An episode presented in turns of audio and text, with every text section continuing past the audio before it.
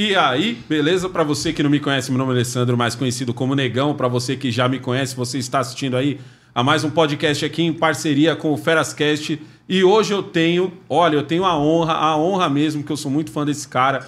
Eu tenho a honra de trazer para vocês aqui Marcelo Suan, Marcelão, Marcelo Suano. Marcelo Suano, certo? Eu, eu, eu brinco que o Marcelo Suano ele tá entre os meus cinco comentaristas, assim, ó, o top, o top 5 da Jovem Pan, que seria Alessandro Negão em primeiro lugar, Marcelo Suano. Eu falei para todo mundo que ia fazer essa brincadeira com você. Contigo, Igão. Isso aí, rapaziada. Queria dizer boa noite, né? Estamos começando mais um episódio aí nessa collab sensacional com Alessandro Santana Oficial e é um prazer estar com o Marcelo aqui. É... Show, cara. Obrigado. Mas eu, eu queria começar já, já perguntando um pouco da relação, do que esperar da relação Brasil e Venezuela já nesse governo Lula. Começar com uma pedrada já, né? É, é uma, mais uma Pé na pedrada legal, mas é uma pedrada legal. Primeiro, pô, muito obrigado pelo convite. Eu sou fã de vocês, cara. O trabalho que vocês fazem é maravilhoso. Tô honrado mesmo. Isso aqui não é papo furado, porque é aquela, aquelas coisinhas que a gente faz para fazer de conta, não, tá? E eu fico muito honrado. Até mesmo essa tua pergunta, ela já coloca uma série de questões aí que a gente vai desdobrando. Legal. Ora, o que, que a gente espera da relação Brasil e Venezuela agora? Aproximação por questão ideológica, né?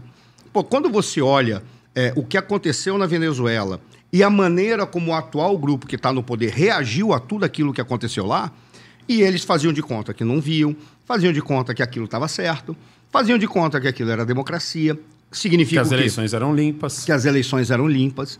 É isso mesmo. Por exemplo, teve a- a- uma das eleições, que foi a eleição do Henrique Capriles contra o Chaves, é, contra o Chaves não, contra o Maduro. É, ele teve lá, isso depois da morte do Chaves, logo depois, o Capriles concorreu contra, o- contra, contra o Maduro e perdeu por 0,1 percentualzinho de nada. Ali, naquele momento, por exemplo, para que você tenha noção, o que foi que eles fizeram lá? desceram um pau nos opositores, que foram às ruas, acusaram de ser antidemocráticos, botaram na cadeia. Ora, naquele momento, quando isso aconteceu, o grupo que hoje está aqui no poder, ele achou que era real mesmo, porque aqueles caras que estavam se manifestando, questionando aquele processo eleitoral, eram antidemocráticos ou eram antidemocratas. Por essa razão, o Conselho Nacional Eleitoral tinha tudo de certo para do que eles estavam fazendo. Deveriam exatamente atuar solicitando que as forças públicas reprimissem. E lá a repressão é repressão mesmo. Aqui a gente fala que tem repressão, aqui não tem ainda não. Sério? É, perto do que aconteceu lá, Não, isso e- aqui e é uma assim, brincadeira. E é, engraçado porque aí falando o que chega pra mim, né? É, eu não sou um cara nem muito à direita e nem muito à esquerda. Eu sou. Pode falar. Radical de centro. Você é o eu sou centrão. radi- é, eu sou de centrão. Porque é, é- e é, é complicado, porque eu tenho amigos que falam assim, meu, você é mó esquerdista. E aí meu irmão fala, meu, você é mó esquerdista. Aí chega uns caras e falam, meu, você é mó de direita e tal. Eu falo, pô, eu sou de centro. Você tá um pé na extrema direita. e aí- não existe direita, né? é. Agora é extrema direita. É, e aí o, o fato de eu estar nesse centrão chega pra mim informações dos dois lados. Muita gente falando que lá é um paraíso e que não é tudo isso. Oh. E muita gente falando que é um inferno na Terra, né? É, e aí quando você fala assim, não, realmente, lá, lá os caras caçam as pessoas, é, tem vídeo que chega pra mim isso. E tem informação que chega que não, é mais brando ali, Hum. O é que, mais o que chega, o que hoje tá, você consegue ver um pouco também é você ver tem já tem youtubers venezuelanos. Então o cenário é um cenário que eu diria assim, tipo um cenário de Morro do Rio há 20 anos atrás. Entendeu? Puta, um cenário de Morro do imagem. Rio de Janeiro 20 anos atrás assim, rua rua sem, sem asfalto, casa, É. muitas muitas ou assim, de alvenaria toda quebrada ou ainda no, no- na- no- de, de madeira. Entende? Você Eu vou, até, eu vou até corrigir. Eu falei bela imagem e o belo não é porque é aquela imagem horrenda, não. A Aham. escolha que você fez para comparar é fantástica. É mais ou menos isso mesmo. Olha, é- é- tem um dado que é, que é bem curioso, tá? Ah, Quando a gente olha para o que aconteceu na Venezuela, a Venezuela foi um processo de destruição mesmo da sociedade, do- da política e, da- e- e- em especial de perseguição. A gente não tem noção do nível de perseguição que tinha, que a gente não vê, não vê isso ainda aqui no Brasil. Por exemplo, lá ele, ele, você tem lá cinco forças armadas. Exército, Marinha Aeronáutica, você tem a milícia e, e você tinha a Guarda Nacional. Quatro, cinco. A milícia era uma sexta. Tinha uma outra lá, mas a milícia era a sexta. A milícia era uma guarda do regime. Era uma guarda que a, o a governo... milícia não a é que nem a milícia- nossa. Não.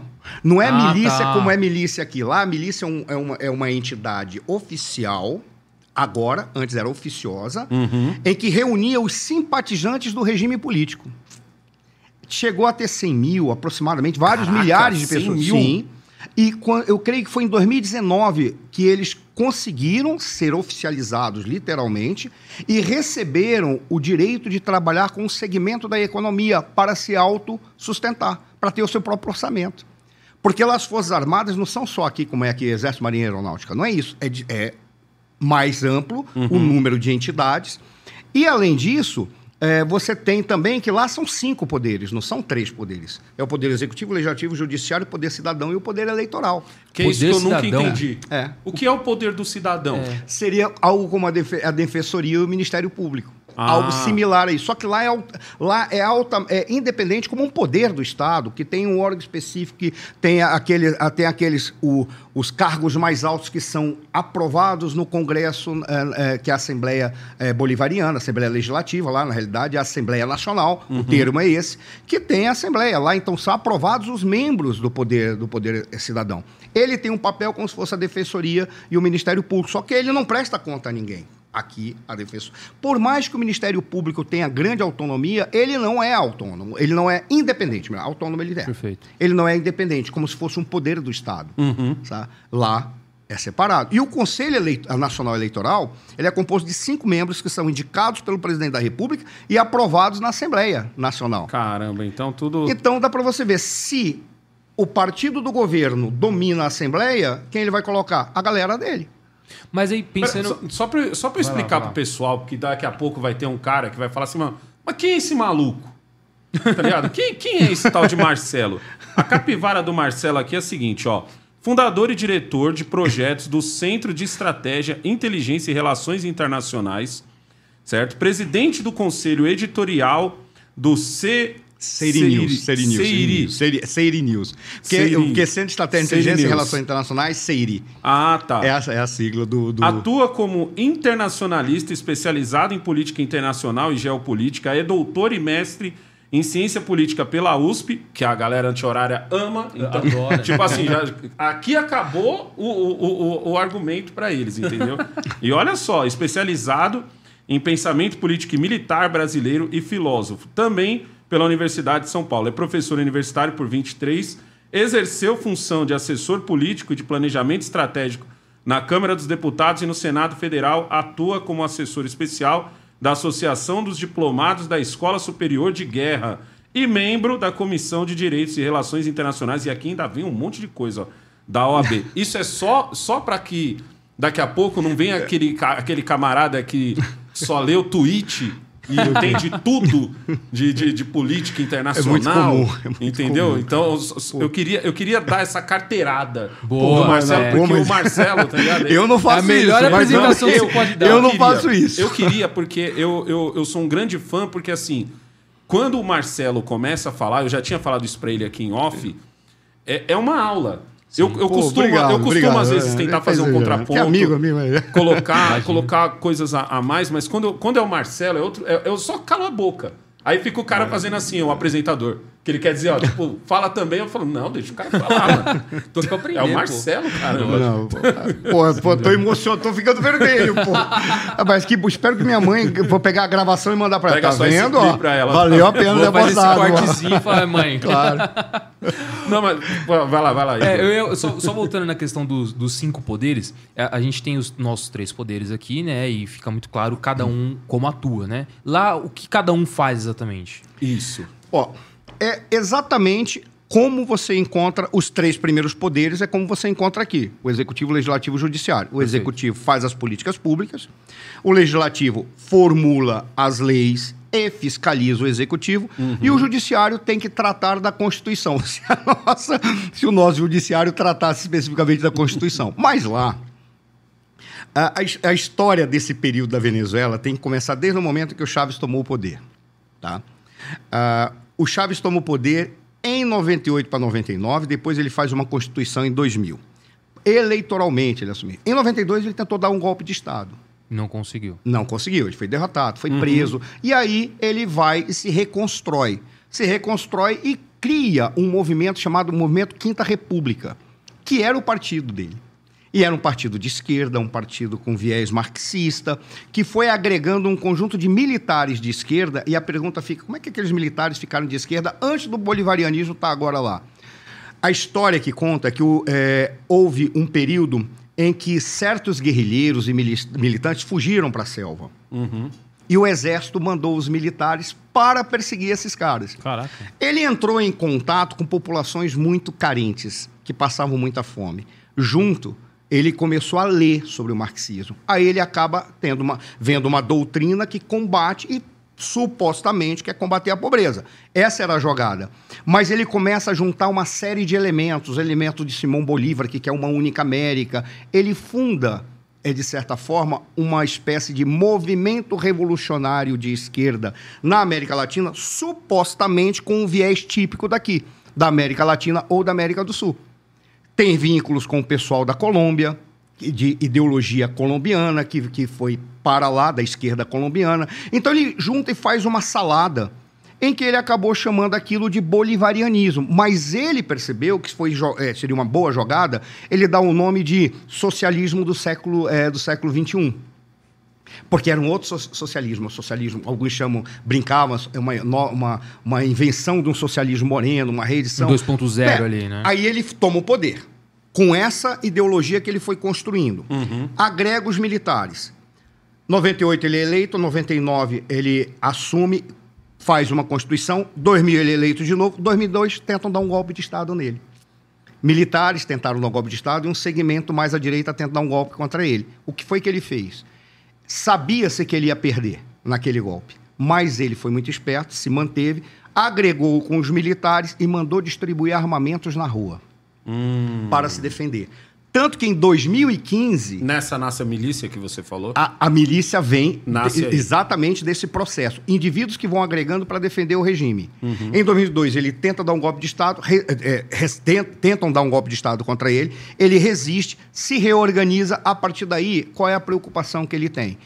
Foi feita uma Constituição em 99, que é a Constituição Bolivariana, em que ele colocou todos os ideais socialistas. Ele percebe, e aí foi uma grande jogada estratégica do Chaves, ele percebe que o problema maior ali era tomar conta do legislativo. Hum. Por qual razão? Porque todos os cargos públicos do, é, do Estado e todos os cargos dos demais poderes eram aprovados na, é, na Assembleia Nacional Bolivariana. Uhum. Então, a gente tem que tomar conta. De 2002 até 2004, ele está no embate e ele usa os recursos que ele tinha principalmente pela exportação do petróleo, ele usa aquele dinheiro para criar as missões assistencialistas, são chamadas Missões Bolivarianas 2000, que veio desde 2000. Ele vai utilizando. E como é que eram as missões bolivarianas? Catarata. 100 mil cirurgias de catarata em dois finais de semana. Caraca! Ele ia lá e botava o dinheiro e fazia isso. Tipo o nosso mutirão? Mais ou menos isso. Era um mutirão. Mas não é só catarata. Era para tudo. Para tudo. Ele começou a fazer, porque tinha os recursos. Mas isso ele fazia com uma obra assistencialista, tentando trazer esse pessoal para perto o povo para ele. E trouxe o povo para ele. Vai que é. funcionar claro, demais. Lógico que claro vai funcionar que vai demais. funcionar. Aí começam os embates da direita tentando suplantar ele, ganhar nas eleições, porque lá tem as eleições regionais, tem as eleições municipais, tem é, as eleições dos estados tem a eleição presidencial. E aí ficava a guerra, ou a luta da, do pessoal à direita, os liberais, os conservadores, uhum. tentando derrubar o Chaves nas eleições. O Chaves, muito malandro, ele pega e junta uma forma de derrotar essa direita, pensando em juntar a esquerda toda num único partido, que hoje é o Partido Socialista Unido da Venezuela ele pega, junta toda a galera num único partido, extingue o movimento Quinta República, que foi em 2006. Já estou falando rápido, senão a gente não, não, sim, não chega onde tem que chegar. Vambora, tá? Estou atropelando um monte de coisa. 2006 para 2007, aí já tem o Partido Socialista Unido da Venezuela. E a oposição fez a maior bobagem que poderia ter feito na história. Vamos boicotar as eleições legislativas. O que é que aconteceu? 98% dos deputados eram do PSUV. O que, é que o Chaves faz? Show de bola. Vamos substituir toda a galera e botar só gente do PSUV ou gente que seja bolivariano ou indicado meu para ocupar todos os cargos do Estado. Acabou. Tomaram conta. Ele matou umas outras charadas também. Uhum. Primeiro, ora, para ele fazer o assistencialismo, não tem como você fazer isso, exceto se você tiver muitos impostos, ou inflacionar a moeda. Como é que você vai arranjar dinheiro para isso? Resolveu numa tacada. Ele foi estatizando as, as empresas. Ele, primeiro, ele se adona da, P- da PDVSA. O que que é a PDVSA? Petróleo de Venezuela S.A. É a grande empresa que A controla... Petrobras deles. É a Petrobras deles. Só que ele transformou a PDVSA, da maneira como eu interpreto, numa holding para controlar toda a economia, como se fosse uma grande empresa controlando. Tinha um supermercado, carro de transporte, farmácia, tudo. Tudo dessa. Tudo a PDVSA foi controlando. A PDVSA tinha tanto dinheiro. Mas como o povo vivia? É isso que eu. Porque assim, eu, olho pro Brasil e a gente produz muito. A gente não é o- os pica da produção, mas você olhando pro povo, é um povo que produz, é um povo, é um povo que quer empreender. Mas você fala, Mas quando na- você fala Venezuela? produção não só do petróleo, mas. Isso, todo- porque a, todo- a impressão que passa é que assim, a gente. o- o- é como se tivesse juntado a Venezuela inteira numa família só que produzia petróleo. É- é- a impressão que dá, às vezes, ouvindo o pessoal falando é, é isso, mas os venezuelanos não produziam? O empresariado venezuelano estava produzindo, mas aí ele não tinha destruído todo o empresariado. O empresariado venezuelano foi quebrar de verdade por volta de 2009 até 2012. Por quê? Porque ele foi estatizando tudo, foi perseguindo, criou um conjunto de teses conspiratórias que ele dizia assim: sabe por que, que a Venezuela não caminha? Porque existe uma guerra econômica financiada pelo Império, que é o Império, são os Estados Unidos, que pagam os grandes empresários para fazer isso, para destruir Então o meu ele transformou governo. os empresários em, em- Inimigos públicos inimigos públicos. Ah, mas isso- essa narrativa, claro que de Tipo, forma muito tipo mais um que a gente tímida- tem aqui que é, bota a culpa no mercado. Exatamente. É, é De forma exatamente. muito mais tímida acontece isso aqui É. no Brasil também. É. Aqui nós estamos caminhando nessa direção,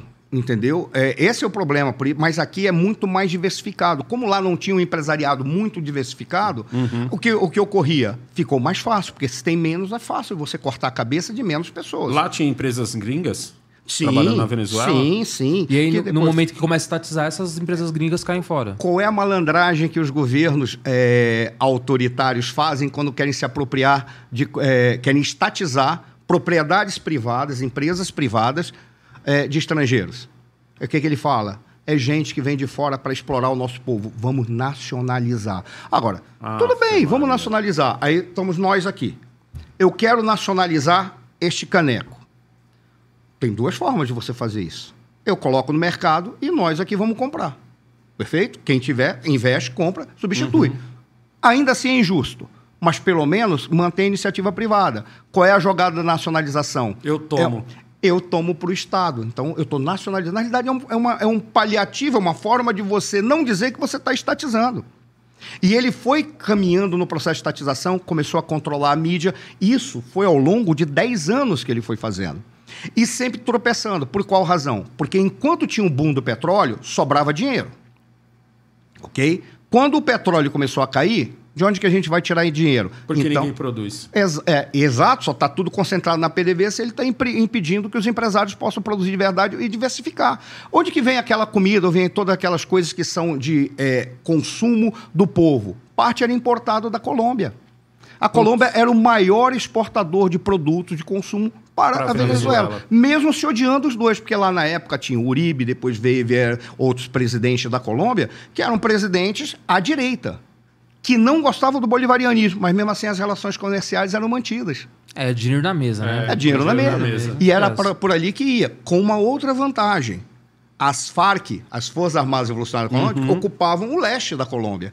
E eram marxistas revolucionários, então eram simpáticos ao governo venezuelano. O que acontecia? Por intermédio do, do território que as Farc tomavam, fluía uma quantidade gigantesca A, a de Venezuela, contrabando. a Venezuela tinha tráfico como tem a Colômbia, por exemplo? Porque a- o tráfico na Colômbia, o- os traficantes quase que fazem parte do, do, do governo, tentam pelo menos fazer parte, não é? Olha, o Eles têm uma força muito grande. É, o crime organizado na Colômbia, ele tomou conta de- da política até um determinado momento. Quando veio o Uribe, o Uribe foi um presidente que ele tent- fez pacto, fez acordos militares com os Estados Unidos, botou bases americanas lá e recebeu quase 2 bilhões, na somatória geral do Plano Colômbia, dá um pouco mais de 2 bilhões de dólares para reforçar as Forças Armadas e para é, atuar contra é, é, as Farc era uma forma de enfrentar as Farc. Então eles receberam. O Uribe enfrentou isso. Tá? O Uribe tentou, de alguma maneira, é, derrotar as Farc. Agora, Quando você olha e fala, o que são as Farc? As Farc elas começam na Colômbia como uma espécie de manifestação de indivíduos que queriam ter uma reforma agrária, porque 98% das terras estavam concentradas nas mãos de 1%. Aí, um grupo de liberais junta com um grupo de marxistas, comunistas, partidos comunistas ou grupos comunistas, para tomar o poder na Colômbia ou para afastar aqueles governos que estavam concentrando num grupo de, de oligarcas ou, ou, ou grupo, uma, uma oligarquia que existia lá. Perfeito. Aí o que os liberais fazem? Participam de uma eleição junto com a esquerda, mas depois colocam a esquerda para fora disso. O que, que a esquerda faz? Se dedica à clandestinidade e aí eles vão fundar vários grupos guerri- guerrilheiros, que um deles, o mais importante, se tornou as Farc. Aí as Farc se reúnem, defendem um processo revolucionário, arranjam armas, tomam conta de uma parte do território, aí o que eles vão fazer? Tomando ele- eles têm que fazer a economia, só que eles descobrem o que, que, eles, que, que eles podem ganhar mais dinheiro com o próprio tráfico de drogas, passaram a controlar a produção e o tráfico propriamente dito. Então as Farc passou a ser uma narco-guerrilha. Qual é a, a grande questão? Quando você vê isso que vai da Colômbia, para a Venezuela se atribui, segundo os norte-americanos, tem que ter muito cuidado para depois não sair daqui preso dizendo que eu estou caluniando. Segundo os norte-americanos, né? Dá nome aos bois. É, segundo os norte-americanos, o que aconteceu é que o governo ah, ah, ah, é, venezuelano passou a atuar como intermediário desse processo de transporte e tráfico das drogas, já que ele tinha parceria com a Colômbia, ou melhor, com as Farc da Colômbia. Em síntese, eram simpáticos, eram dos mesmo, do mesmo grupo. Então, tanto na Venezuela atribuiu-se ali ser um governo narco, um narco-governo, como no caso das Farc, era uma narco-guerrilha. Qual é a, a- a jogada que você tem quando você fala das questões que foram acontecendo na, na Colômbia? Ali você tem, é, com aquelas narco-guerrilhas, ações que vão além de simplesmente fazer o tráfico. Eles faziam, fizeram todo tipo de, é, eu diria assim, de crimes que se pode imaginar. Muitas vezes, quando alguém fala, não, mas eles foram transformados em partidos políticos, receberam perdão e têm cargos é, garantidos nas É. eleições na, na Colômbia. Ah, tudo bem, é assim? Só tem um detalhe. Eu, eu quero que se fale para as pessoas que foram sequestradas, eles ganharam dinheiro com sequestro também, faziam sequestro para exigir é, é, inde- Indenização. indenização. Pelo, mas algumas pessoas ficaram anos sequestradas e eram estupradas, segundo foi apresentado em jornais. Aí eu digo, ah, é, tudo bem, então as Farc são gente boa, eu quero que você fale para aquelas pessoas que foram vítimas de violência sexual por culpa dos, dos narco-guerrilheiros. Vamos falar de reparação histórica, né? México, que a, É a que reparação histórica. Todo mundo fala? É, mas aí, aí você vê. Falei daqui da, da Colômbia, questão de milícia, a maneira como eles foram tomando conta ou se envolvendo com o crime organizado. Só pra, tem, tem que ser bem assim para não fazer uma acusação e de repente dizer, não, o cara está acusando, não tem prova. Segundo os norte-americanos, essa parceria ou essa proximidade com esses grupos guerrilheiros que eram criminosos da Colômbia também se expandiu para a Venezuela. Tá? Segundo foi a- apresentado. E várias autoridades venezuelanas foram é, acusadas de serem traficantes. Dentre eles, um cara que é uma personagem que as pessoas. Sabe, é o cara que está lá desde o início de 92 e está até agora. O nome dele é Diosdado Cabello. Quem é esse cara? Esse cara já foi presidente da Assembleia. Ele esteve com o Chaves na tentativa de golpe. Esteve com o Chaves na ascensão do poder. Foi presidente da Constituinte de 2017. Ele teve, ocupou todos os cargos. Quando o Chaves morreu em 2012 e assumiu o Maduro em 2013, para ver a importância desse cara, o Maduro entrou em desespero, porque o Maduro era considerado o cara mais medíocre do grupo. Sabe? Ninguém queria o Maduro. Em especial o PSUV e, em especial, os militares. Porque ele não representava nada. Ele, era um, ele, ele assume porque ele era um vice-presidente e lá, pelo sistema político, o vice-presidente é escolhido pelo presidente. Ele não é eleito junto. O que, que o Chaves fez na época, quando a gente estava vivo? Botou o Maduro como seu vice-presidente, porque ele ainda ia fazer a, a, a, a cirurgia ou ia fazer um tratamento para o câncer e ele não podia ter um cara forte como o Diosdado Cabello, que várias vezes se apresentou como substituto do Chaves, até se necessário fosse, derrubando o Chaves. Ou seja, ele tinha medo de um golpe. Ele Tinha medo de um golpe. e aí ele Caraca, botou um bicho. cara que era um cara considerado medíocre. Fraco. Quando o Chaves morre e o Maduro assume, todo mundo imaginava que o Diosdado Cabello ia dar um pau nele, ia afastar ele. Começou a direita, a oposição, se manifestar e se organizar para derrotar a esquerda que estava lá no poder. Aí o que fez o, o, o, que, que, a, o que, que a esquerda fez? Vamos fazer um pacto. Isso é isso a esquerda é fantástico. Fazer, vamos fazer um pacto agora porque o nosso inimigo é muito maior do que os adversários internos. Fecharam com o Maduro. O Maduro manteve o cargo. Uhum. 2013 entra nas eleições com o Capriles. A partir daí ele ficou utilizando todos os instrumentos que ele tinha para uh, para se manter. não, foi, foi mais do que, do se que manter. que a Venezuela vive Caraca, hoje? Velho. Porque o petróleo já não está lá mais essas coisas. Tá, deu uma, uma volta é, agora. Deu uma levantada por causa da, da, da, Ucrânia, tal, Rússia, mas. E, e, e, hoje, ainda assim se vive do. Investimentos externos, em especial da Índia, a, Índia, a China, desculpa. A China, eu lembro há alguns anos atrás, tem um período que eu não estou mais acompanhando, eu estou acompanhando pouco a Venezuela. Eu acompanhei bastante é, três anos depois do livro ter sido publicado, até três anos depois. Mas continuando, naquele período que eu acompanhava, eu escrevia dois artigos por semana sobre a Venezuela. Tá? Uh, naquele período, a China tinha investido aproximadamente 120 bilhões. Alguns diziam bilhões? que eram 80 bilhões de dólares, outros que eram 100, 120 bilhões de dólares. Nossa. A Rússia entre 9 e 16 bilhões de dólares. E a Rússia tinha a concessão de quatro campos de petróleo. Essa é a razão pela qual a Rússia, toda vez que os americanos diziam, vamos derrubar o regime, os russos diziam, não. Quem, vocês não vão me dar o meu dinheiro de volta. Uhum. Vocês não são. Não sou idiota para provar isso. Veja, eu não estou defendendo o russo. Estou apenas dizendo que é uma lógica. Se você bota 9, 16 bilhões e você tem a concessão de campos de petróleo. No caso da China, ela colocava o quê? Tudo. Tecnologia, produtos. É, é isso que eu nunca entendi. Tipo, onde está a volta para a China? Porque o chinês Show. não doa. Como encarar isso de, como um investimento? É, o né? chinês não doa. Então, ah, tipo... mas aí que está a jogada fazia-se o seguinte: ou você fazia de uma maneira bem simples, cedia os produtos que eram necessários e recebia em troca como pagamento os insumos ou os hidrocarbonetos ou as commodities que, é, que a, a Venezuela produzia, ou ela emprestava dinheiro para a Venezuela para a Venezuela comprar os produtos da China. Uhum. E aí foi o montante. Aí você vai dizer, qual é a garantia? Eu vou, eu vou usar aqui é, para a gente entender o raciocínio do chinês. Quando começou aquela confusão que, eu, que está correndo agora na Europa, eu lembro que eu fui em vários programas, eu disse, olha, nós no Seire, nós desenvolvemos uma metodologia para tentar entender como é que um país faz sua política externa. E nós começamos centralizando na China, Estados Unidos e Rússia. Uhum. Modo de pensar. O primeiro que é política externa. É como um país apresenta seus interesses, negocia seus interesses no mundo com aqueles que são interessantes para ele. Ou seja, vai negociando seus interesses para buscar aquilo que precisa, os seus objetivos. Aí ele faz uma política externa, que é uma política fora do seu território, com outros países e com outros tipos de atores, sejam eles quais foram. Organizações internacionais, ONGs, é, corporações que estão aí transitando. Beleza.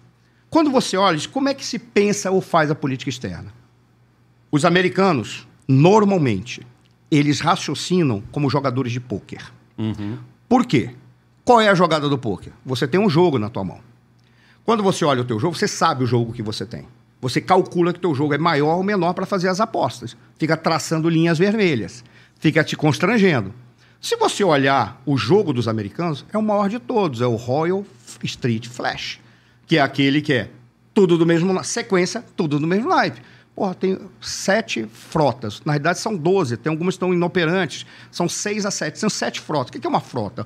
Um, um, um porta-aviões cercado de navios submarinos. Isso que tem num porta-aviões americano é mais do que tem todos os aviões de combate no Brasil, num porta-aviões. Nossa. Você tem o maior jogo. Por isso você pode blefar, porque eu sei que o meu jogo é maior. Então eu fico blefando com. Legal, fico blefando, fico blefando com vocês. Não passe essa linha. Se passar, eu vou te dar um pau ninguém vai pagar para ver. Uhum. Porque ninguém é maluco. Porque sabe do, do, do, do tamanho do potencial. É. O norte-americano raciocina assim. Como é que o russo raciocina? Ele raciocina como um enxadrista.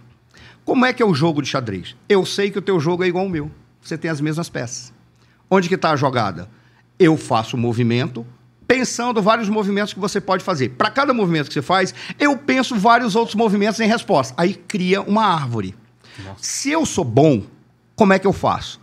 Eu faço movimentos para te levar a ir para o caminho que aí, eu quero. E assim é. eu te derroto.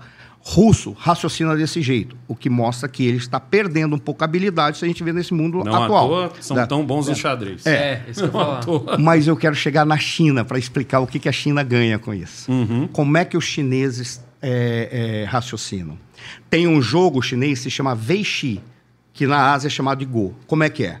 Você tem um tabuleiro vazio e todos têm a mesma quantidade de peças. Você vai colocando peça onde está vazio. Qual é a jogada para você vencer? Você não vence porque você destruiu o teu adversário. Você vence porque você ocupou mais espaço e não deu espaço para ele para ele ir além. Onde que você faz isso? Tem vácuo de poder, eu pá, coloco uma peça. Eu, se você está me enfrentando, o que, que eu faço? Eu fico parado olhando, esperando você cansar. Dá para a gente ver como é que os chineses raciocinam? Não é o que eles fazem? Ocuparam um vácuo de poder na África. Foram ocupar o vácuo de poder aqui na América Latina, quando depois do Obama, ou antes do Obama, melhor dizendo, quando o Bush estava lá e não queria muita simpatia com a América Latina, deixou a América Latina de lado. Ele foi ocupando, vai ocupando. Onde é que entra na questão da Venezuela? Se você olhar o raciocínio chinês, que é de ocupar os vazios de poder e trabalhar com o tempo, qual é a grande jogada dos chineses? Eles querem ocupar mais espaço, mas eles não fazem isso apenas porque eles querem jogar dinheiro fora. Eles têm um problema grave para resolver. Como é que eles alimentam 1 bilhão e 300, 400 milhões de pessoas? É gente demais. Simples. Eles vão ocupando os vazios no lugar em que pode produzir aquilo que ele precisa para sua população. Aí o que ele faz? Coloca dinheiro, faz investimento, Que é o caso da África. que é o caso da África. É o caso da África. É, a África virou um fazendão. Assim, É. caso da América Latina por outras razões, porque eles vão trazendo, eles foram avançando. Tanto que os Estados Unidos agora está desesperado com a América Latina. Eles foram avançando aqui. Mas qual é a grande jogada que os chineses mataram? No século 17 e 18, 16, 17, 18, os ingleses entenderam por que alguém, uma nação era rica. Ela não era rica só porque ela produzia. Os chineses já tinham, os ingleses já tinham feito a revolução industrial. Mas ela é rica porque ela controla a linha de distribuição, a malha logística do mundo. Não à toa eles criaram um poder marítimo. O que é, que é poder marítimo? O controle das rotas comerciais no mundo. Em cada determinado, em determinados lugares colocava uma base naval, conquistava aquilo, baixava o pau naqueles povos que estavam lá, submetia eles, botava a base e acompanhando esse poder marítimo, que é o controle das rotas, criava um poder naval, que é a guerra. Marinha de guerra para não deixar ninguém ocupar as bases ou alguém derrubar os seus navios no mar Caraca. se tornaram os mais ricos. O que, que os chineses fizeram? Inventaram uma coisa chamada Nova Rota da Seda. Aí depois falaram, não, é, uma inicia um cinturão, uma rota. Não, porque o um traz má impressão. Vamos citar, dar outro nome? Iniciativa Cinturão e Rota. O que, que é Iniciativa Cinturão e Rota? Controlar a malha logística por terra, malha logística por mar, malha logística por ar, que é o Iniciativa Cinturão Cinturão e Rota. Quando eles vão nesses países e eles querem vir, por exemplo, para cá, para América Latina, eles não vêm para ocupar porque nós somos chineses, somos um povo super. Não existe isso. Eles pensam, pô, vamos controlar a malha logística lá, vamos ocupar espaço, pegar poços, criar ferrovias. Eu estava no Senado, eu acompanhei a discussão da construção da, da ferrovia que ligaria o Atlântico ao, o Atlântico ao Pacífico. O que, que os chineses queriam? Estavam sendo cogitados para serem eles que viriam construir essa, essa ferrovia, atravessaria o Brasil, Bolívia e ir embora lá para a costa do Pacífico. O que, que os chineses ah, falaram? Não, nós queremos o, o território que nós vamos colocar, nós queremos levar os nossos técnicos e os nossos trabalhadores, que é para não entrar em problema com legislação trabalhista brasileira. Além disso, o que, que eles querem? Comprar empresas, vêm aqui e se associam a empresas. Além disso, o que eles fazem? Comprar terrenos, principalmente terrenos ricos em, em, em minérios. Até outro dia tava dando um BO em cima disso daí. É, e Exa- teve, é. teve até, É, é, até dia- leis, leis para poder limitar isso também. É, e detalhe, por que eu estou falando tudo isso? Para responder aquilo. O que, que eles ganham na Venezuela? Campos de petróleo, investimentos. Quando o negócio acabar, empresas que, com as quais eles vão ser sócios. E eles, é, alguns analistas falaram que os chineses foram tão espertos que eles criaram uma coisa que eles chamavam a armadilha da dívida. Qual que é a armadilha da dívida? Para ir para um determinado local, eles pensavam, isso está dentro da nossa malha logística do, da iniciativa Cinturão em Rota? Tá. Como é que a gente vai fazer? Nessa localização, nesse local, eu vou chegar ali e fazer parceria com todas as empresas que eu puder. Você tem uma empresa, você precisa de quanto para fazer que a tua empresa domine São Paulo? Aí você vai dizer, ó, eu preciso de 20 milhões de dólares. Tinha de sobra. Ele chegava, vamos fazer o seguinte: eu vou entrar com 12. 12 já é o suficiente para você caminhar. Eu quero a metade só. Mas a gente dá um prazo de carência. Se você não pa- ou, nesse depois de prazo, ou você compra as minhas ações, ou eu compro a tua. Qual é a probabilidade que você tem de ter É. tido recurso suficiente para recomprar a tua empresa? Nenhuma. Ele ia lá e comprava. As pessoas chamaram isso de armadilha da dívida. E ele fez isso com várias empresas no processo de criar a malha logística. Por isso que os chineses foram avançando. Provavelmente a mesma coisa na Venezuela. Não sei se eu consegui. Fui longo, Não, extenso, se eu consegui mas- responder. Caramba, o que, é que eles ganham? pleno. Você viu total. que eu falei que, eu- que eu- que quando ele começa a falar eu deixo? Que é uma aula. Isso, é- isso Não, é uma eu, aula. eu, eu, total. eu- eu- eu tenho muitas coisas que eu não estou lembrando. Faz tempo que é, vem muita informação, mas acompanhar o que os chineses fazem é uma aula de estratégia. Eu, eu sempre digo uma frase, Marcelão, que é- eu falei isso até no, no dia que eu, que eu vim aqui na primeira vez, que eu, é, é uma, é uma posição que eu tenho e queria que você falasse em cima disso. Eu sempre digo o seguinte: se um dia o presidente da China, que hoje é o Xi Jinping, mas amanhã o, o Jack Chan, entendeu? chegasse possível. aqui no Brasil e falasse assim: povo brasileiro, certo? Eu vim aqui para resolver o problema de vocês.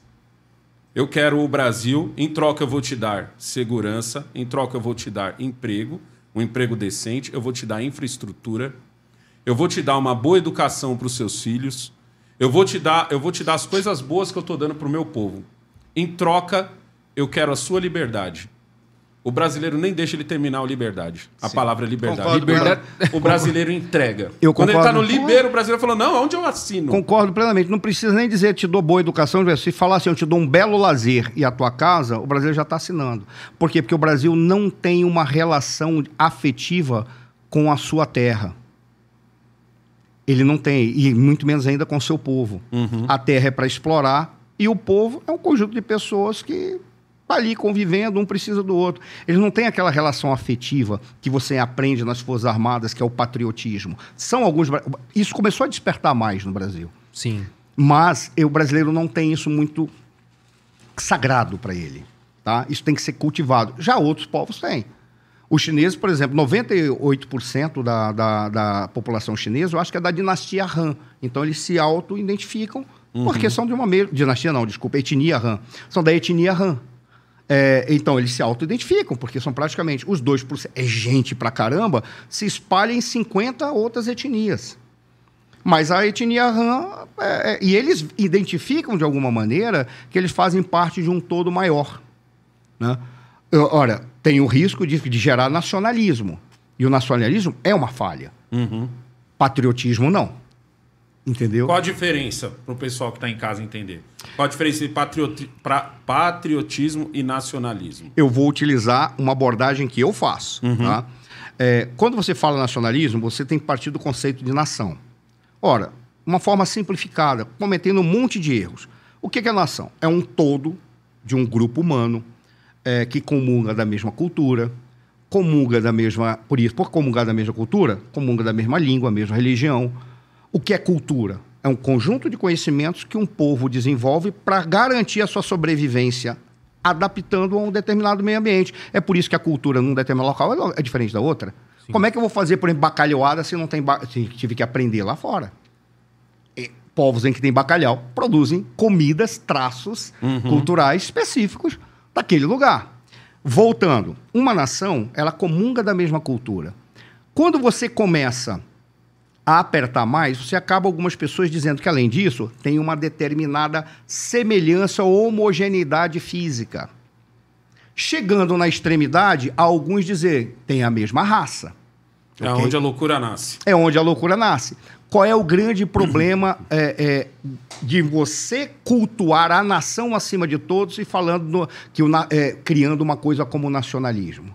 Porque você acaba dizendo o seguinte: a minha nação ela tem que ser cortejada, mas a minha nação é composta de quê? De um mesmo grupo homogêneo, da mesma cultura? Isso é diferente de sociedade. Sociedade é outra coisa. Sociedade são pessoas diferentes fazendo ação coletiva, ação comum, independentemente das suas diferenças, das raças que sejam. Voltando para a questão do, do- do nacionalismo. Quando você fica cultuando a nação, você acaba fazendo uma defesa de que esse grupo é melhor, é superior E ele recusa aquele que vem de fora. Pode chegar a xenofobia. Xenofobia é o ódio ao estrangeiro. Uhum. Ok? Você acaba chegando nisso. Patriotismo é diferente.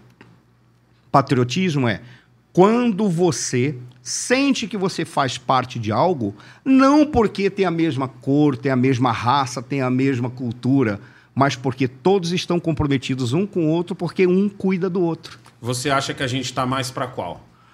No Brasil, eu acho. eu, eu sinto que dos últimos dos últimos quatro anos, a gente tem que. Essa, essa não tem como tirar essa do Bolsonaro.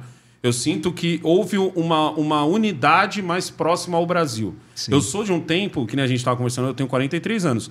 Eu sou de um tempo em que a hora de usar a bandeira do Brasil era na- quando tinha Copa do Mundo. Ou seja, você lembrava que você era brasileiro, você lembrava que existia um país onde todos tinham que dar as mãos e ir para frente quando tinha a Copa do Mundo, ou uma vez por ano, quando tinha um carnaval ali na escola de samba. Sim. Não tô nem falando do bloco, tô falando na escola de samba você tinha essa coisa um pouco mais a forte. imagem ali do, do Nos Brasil. últimos quatro anos, eu senti isso, tipo assim, é como se tivesse adormecido no brasileiro e acordou de um sonho onde você está muito agitado. Co- Como que você enxerga isso hoje com a gente? Olha, eu vou te dizer o seguinte: é, quando o Bolsonaro surgiu, e depois a gente volta para o negócio da Dilma, mas isso é importante falar. Quando o Bolsonaro surgiu, quem era o Bolsonaro? Alguém. Você conhece o Bolsonaro? Você Não. conheceu o Bolsonaro? Eu não sei se vocês conheceram o Não, Bolsonaro. eu, eu, eu, eu lembro do Bolsonaro tomar um pouco mais de, de destaque assim na internet, Sim. no contato, é, no período de, de pós-eleição ali Aécio Dilma, e aí começou os murmurinhos de, de impeachment Dilma. Aí eu comecei a ver coisa pra caramba do Bolsonaro. Nossa, eu, eu, fui, momento. eu fui mais na, na campanha mesmo, porque eu, eu já era muito antipetista, então eu- Mas eu meio olha, que cagava quem ia ganhar do, do PT. Pra mim, o que interessa é que alguém Puta, você ganhasse. praticamente falou aí quando, por que, que o Bolsonaro ganhou. Olha que coisa interessante. Eu tive contato. Ele não sabe quem eu sou, já falei isso em vários lugares, mas ele não sabe quem eu sou, não me reconhece na rua, não tá nem aí para mim, não ouve as coisas que eu falo, nem tem tempo para ler as porcarias que eu posso escrever. Ou, ou- tá. Ele não tem tempo para isso. Mas eu tive seis contatos com ele quando eu trabalhei em Brasília, que eu tinha aqui na Câmara, na época ele era deputado. Cara, o deputado, o, o Bolsonaro é simpático. Ele não é um cavalo, como dizem. Ele é gentil. Ele é brincalhão. Ele é engraçado. Ele é um cara simples. Agora, como eu falo também em vários lugares, ele é tosco, né? Ele não vai chegar assim e falar Beethoven, Mozart. assim, Eu falo a mesma coisa, eu falo em todo lugar. Não, ele vai falar assim: ah, aquele cara ali fica batendo a mão naquele negócio Ele de é madeira o com coisa. É, ele não é um cara Temer. é, polido. Ele é tosco. Ele é aquele tiozão do churrasco É. lá que vem com a piada sem graça, né? Qual é a jogada? Esse cara, quando ele estava na Câmara, ele era uma, das únicas vozes que ia e ficava gritando lá contra determinados absurdos, como, por exemplo, é, uma criança de 17 anos, se a, a der um tiro na cabeça de alguém, ela não sabe o que está falando, fazendo. Foi por não, então a gente tem que cuidar dessa criança. No entanto, uma criança de 10, 11 anos... Pode trocar po- de sexo. Pode trocar de sexo. E ele ia lá e detonava. Ele, por exemplo, ia lá com alguém na Câmara, falava, por exemplo, assim: é, veja bem, ah, o racismo é quando é do branco para o negro. Mas se for do negro para o branco, não, porque não tem a dívida histórica. A dívida histórica é invertida, então não existe racismo reverso. Ele ia lá, isso é brincadeira. Né? Quando alguém dizia assim, é, a pedofilia tem que ser entendida como uma doença mental e é, nós temos que levar isso. Pegue os, os anais da, da Câmara dos Deputados, tem gente falando isso. Foi, tem caso das crianças que seduzem os adultos. E está falando de criança de 5 anos, não está falando de criança com 14, 15 anos. Mas o adulto tem que ter a responsabilidade de saber que é uma criança, pô. Ele não pode estar ali é, é, se aproveitar. Aí o Bolsonaro ia lá e, E dizia que detonava. era uma safadeza. O que foi que aconteceu? Pegaram esse cara, transformaram ele num mito. Ou seja, o mito foi eleito. E quando esse mito foi eleito, ele não foi eleito só por causa dele. Cinco movimentos estavam ali. O caso do Bolsonaro, os bolsonaristas. Além desses bolsonaristas, tinha quem? Os caras que odiavam a corrupção, os lavajatistas, que estavam configurados ali. Além disso, tinha quem? Os anti-esquerdistas, qualquer esquerda. Além disso, tinha quem? Aqueles que viam no PT um problema por- para o Brasil. Era eu. esse cara. É. Eu tava nesse grupo aí. Eu também, tava no E último. nesse tinha um grupo que dizia: nós temos que restaurar a moralidade para a política. Por intermédio de quê? Vamos colocar mais militares, porque os militares são honrados. Foram cinco movimentos. O, esse quarto, esse quinto poderia se inserir num dos, dos outros, mas foram esses cinco movimentos. Essa, que, essa que foi a questão. Esses cinco movimentos ele, elegeram o Bolsonaro, que era um mito.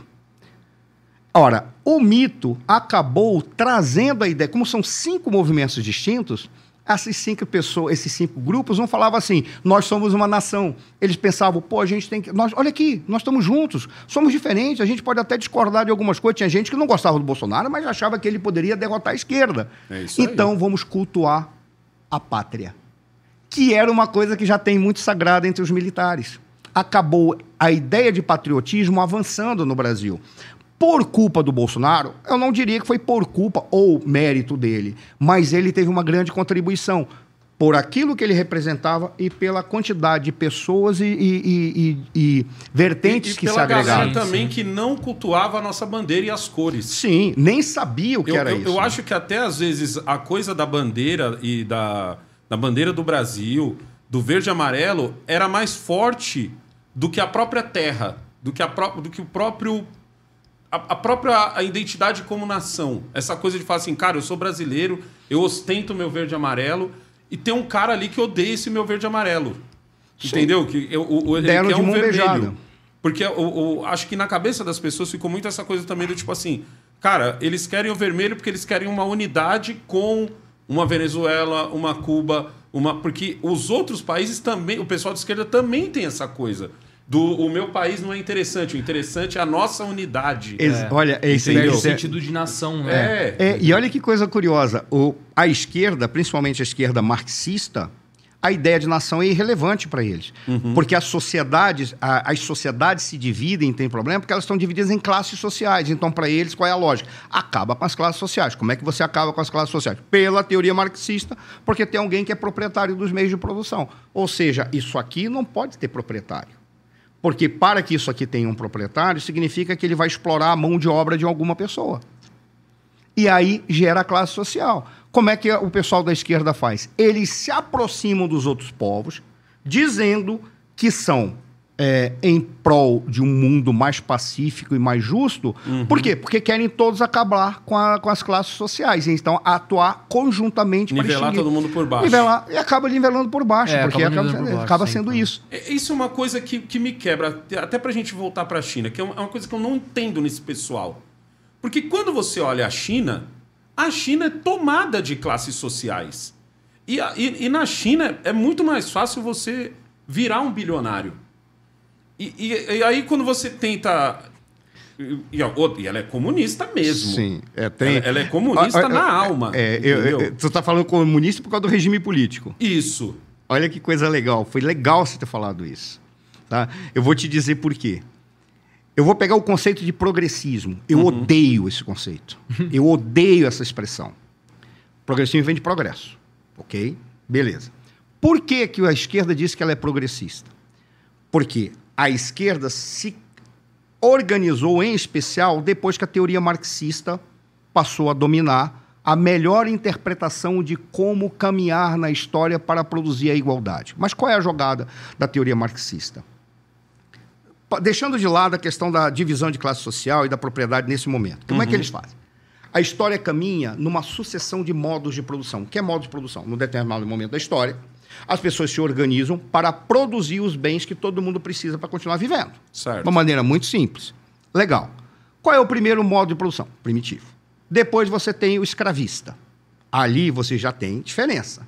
E ali não é de sua classe social, ali é estamento, porque você tem o, propri- o- o- o escravocrata e tem o escravo que é uma propriedade dele. Beleza. Aí supera-se para um novo tipo de, de modo de produção, modo de produção feudal. Já não é mais o escravo, é o servo que trabalha numa gleba e dá toda a produção para o dono da terra. Nasce o imposto. É, e, exato. Aí você passa do feudal para o capitalista. Do capitalista, você passa para o comunista. Antes, entre o capitalista e o comunista, você tem um intermediário que se quer o modo de, modo de produção socialista. Qual é a jogada? A jogada é simples. Eles dizem que isso se dá necessariamente como uma mecânica da história.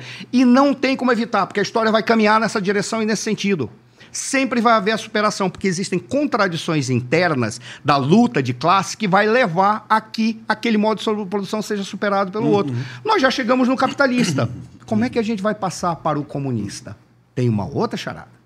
Para cada eh, modo de produção, eles têm um regime político específico. Até você vai, tem o regime do, do momento escravocrata, tem o regime do momento feudal, tem um regime do momento capitalista, que é a democracia burguesa. E tem o momento do comunismo em que não tem mais regime político, não existe mais o Estado para eles. Por quê? Porque ali as pessoas não haverá mais domina, é, é, controle do homens pelos homens, mas administração das coisas pelos homens, porque todo mundo vai ser igual. Uhum. Esse intermediário aí, que é o socialista, é que traz uma jogada política. Por quê? Porque eles não sabiam o que fazer. O Marx não desenvolveu uma teoria política para é, para essa, esse processo. Que quebra o Marx não foi o livre-arbítrio que Deus deu? É possível que sim. Mas olha só, olha, só para só concluir esse negocinho que tá que, que do, deles. Se tem para cada modo de produção tem um regime que é superado, uhum. no momento do socialismo, eles defendem a ditadura do proletariado, que é um regime totalitário, em que o Estado vai tomar conta de tudo. Aí você me pergunta, mas peraí, se o comunista não tem Estado, por que, que o socialista tem que ter um Estado totalitário? A jogada é que o Marx dizia: todo regime político é uma ditadura. Por quê? Porque é uma forma como uma classe domina a outra. Uhum. No regime capitalista, a democracia burguesa também é uma ditadura, porque é a ditadura dos ricos contra os pobres, que são gigantescos. Quando a gente fizer a, a transição no momento socialista, antes de ir para o capitalista, o que, que a gente tem que fazer? A gente impõe, impõe, impõe ali um novo modelo e um novo regime, que é a ditadura do proletariado, em que o Estado vai tomar conta de tudo, porque a gente vai extinguir a propriedade privada. Aí vão dizer, pô, mas isso é uma ditadura. Sim, nós estamos assumindo, só tem um detalhe. Para eles, todo regime político é ditatorial. E o regime do período socialista, que é totalitário, ele diz que, se é para falar de democracia, é mais democrata que os outros anteriores por uma razão simples. Porque é a ditadura da maioria contra uma minoria de ricos matou a charada, porque é República é, Popular da Coreia, República Democrática, é, em, em, todo país comunista que Ela é instaura, é ele coloca o termo democrático, é. porque ele diz assim, é uma, é uma ditadura proletariada, mas a ditadura da maioria contra aquela minoria de exploradores que tinham as propriedades do meio de produção. Agora a propriedade está nas mãos do Estado. Na hora que a gente superar e resolver tudo isso e começar a produzir adequadamente, não precisa mais do Estado. Deixa de existir o regime político. Uhum. Essa é a grande jogada. Só que nunca que chega lá, né? Nunca chega lá. Nunca chega lá. Aí, a, mas por que, que eu falei da questão do progressismo? Você tinha feito uma pergunta sobre a China para chegar lá. Então, porque é isso que é confuso na China. Porque a China não, não vive.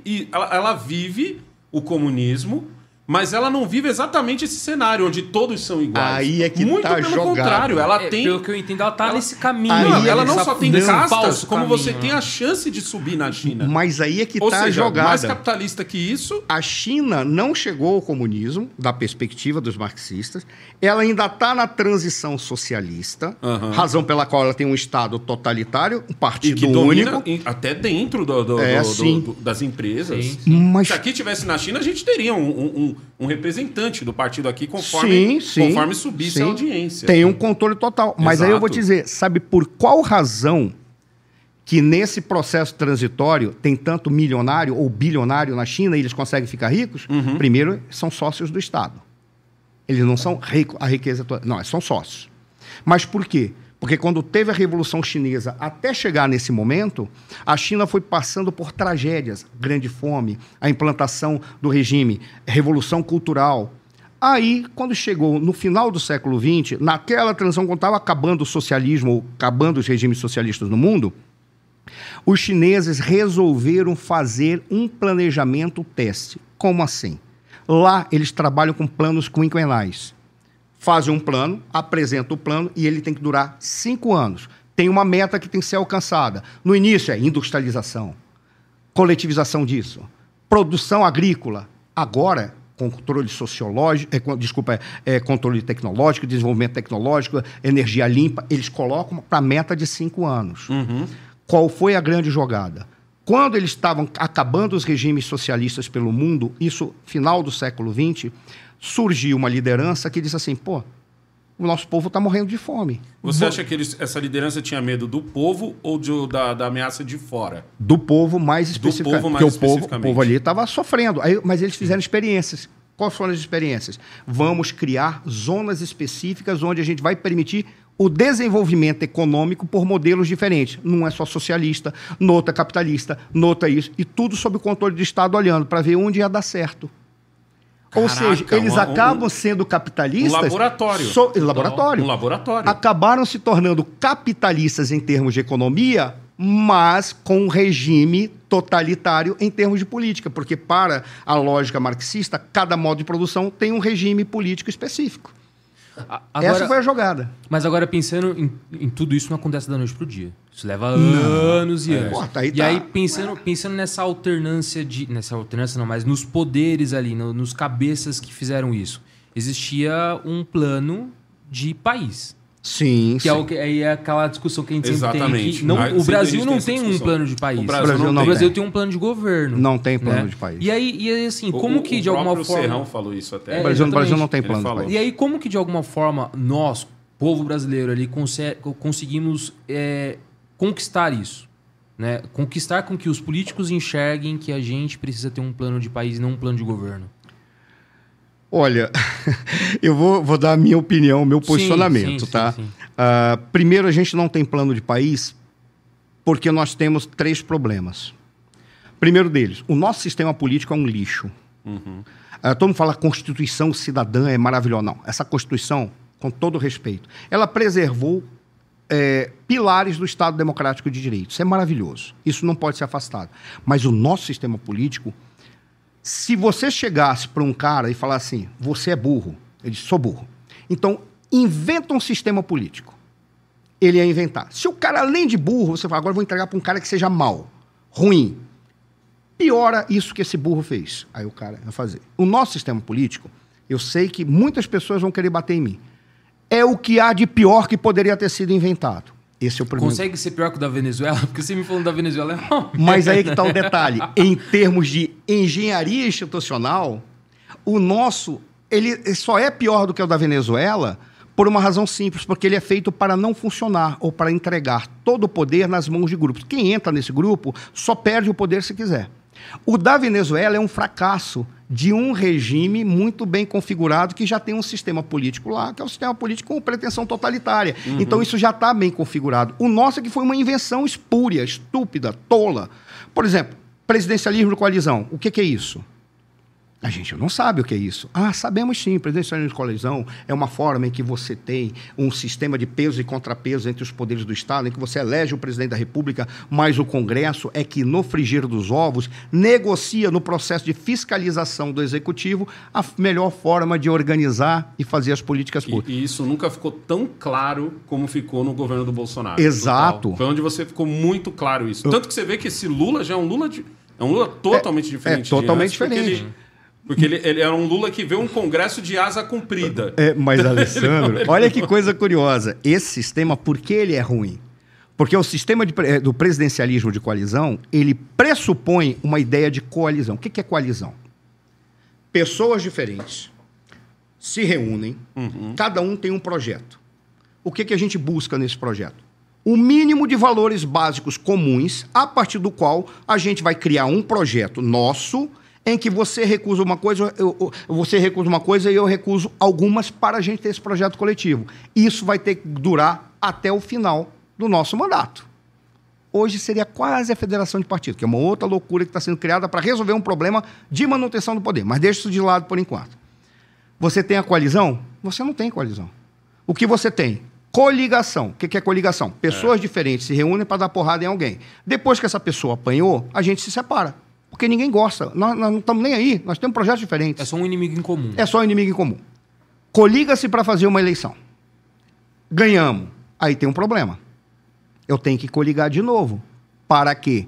Para garantir a governabilidade. Em especial, se o Congresso foi eleito, já que o Congresso acompanha tudo do Executivo, se o Congresso foi eleito, não tem a maioria do meu partido. Como é que eu vou garantir que meus projetos de políticas públicas vão ser aprovados lá? Não tem como. Aí eu tenho que fazer uma coligação. Uma outra. Como é que eu faço coligação? Reúno toda a galera coligada e diz, faço a seguinte pergunta. A gente tem pessoas suficientes no Congresso para dar conta do que a gente está querendo aqui, independentemente da gente estar tá fazendo um projeto junto? Não, não tem. Então vamos fazer uma nova coligação. Como é que eu faço a coligação?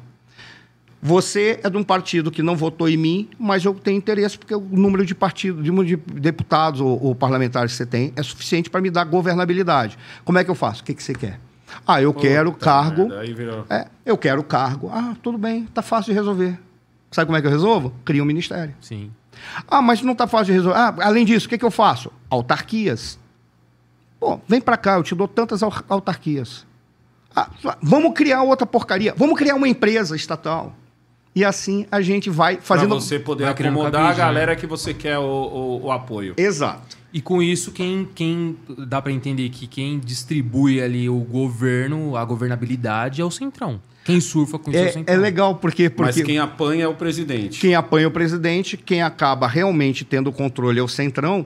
E olha que coisa, quando você falou que eu brinquei ser radical de centro, no Brasil, por causa da, desse, desse sistema político que nós temos que é podre a ideia de centro é a pior ideia de todos, porque é o Sim. cara que negocia como se fosse, com todo respeito, uma, um profissional ou uma profissional que está vendendo o seu corpo. Uhum. Basicamente é isso. Então ele ah, pagou, então vai lá. Não pagou, eu vou para o outro lado. E Sim. fica negociando. Ideologia zero é. e, e, compromisso é. com o seu, vai com o seu eleitor, dinheiro, né? zero. É. Enquanto que o centro de verdade seria qual? Eu converso com todos os projetos diferentes e vou atrás de uma resposta concreta. Não estou preocupado se é de direita ou de esquerda, eu quero que a resposta seja dada. O centro acaba sendo aquele pragmático. Em lugares sérios, seria isso. Não seria ofensivo. Aqui é por essa razão. É. Aí você. Detalhe, foi a segunda coligação para montar o governo. Uhum. Só que quando você está governando, aí vem os pepinos. Como é que eu resolvo o pepino? Brincando de desco, descoligação e nova coligação. Nossa, Me afasto de um e Aí eu fico naquela negociação. Alguns dizem, não, mas isso é um regime democrático. Não, não é um regime democrático.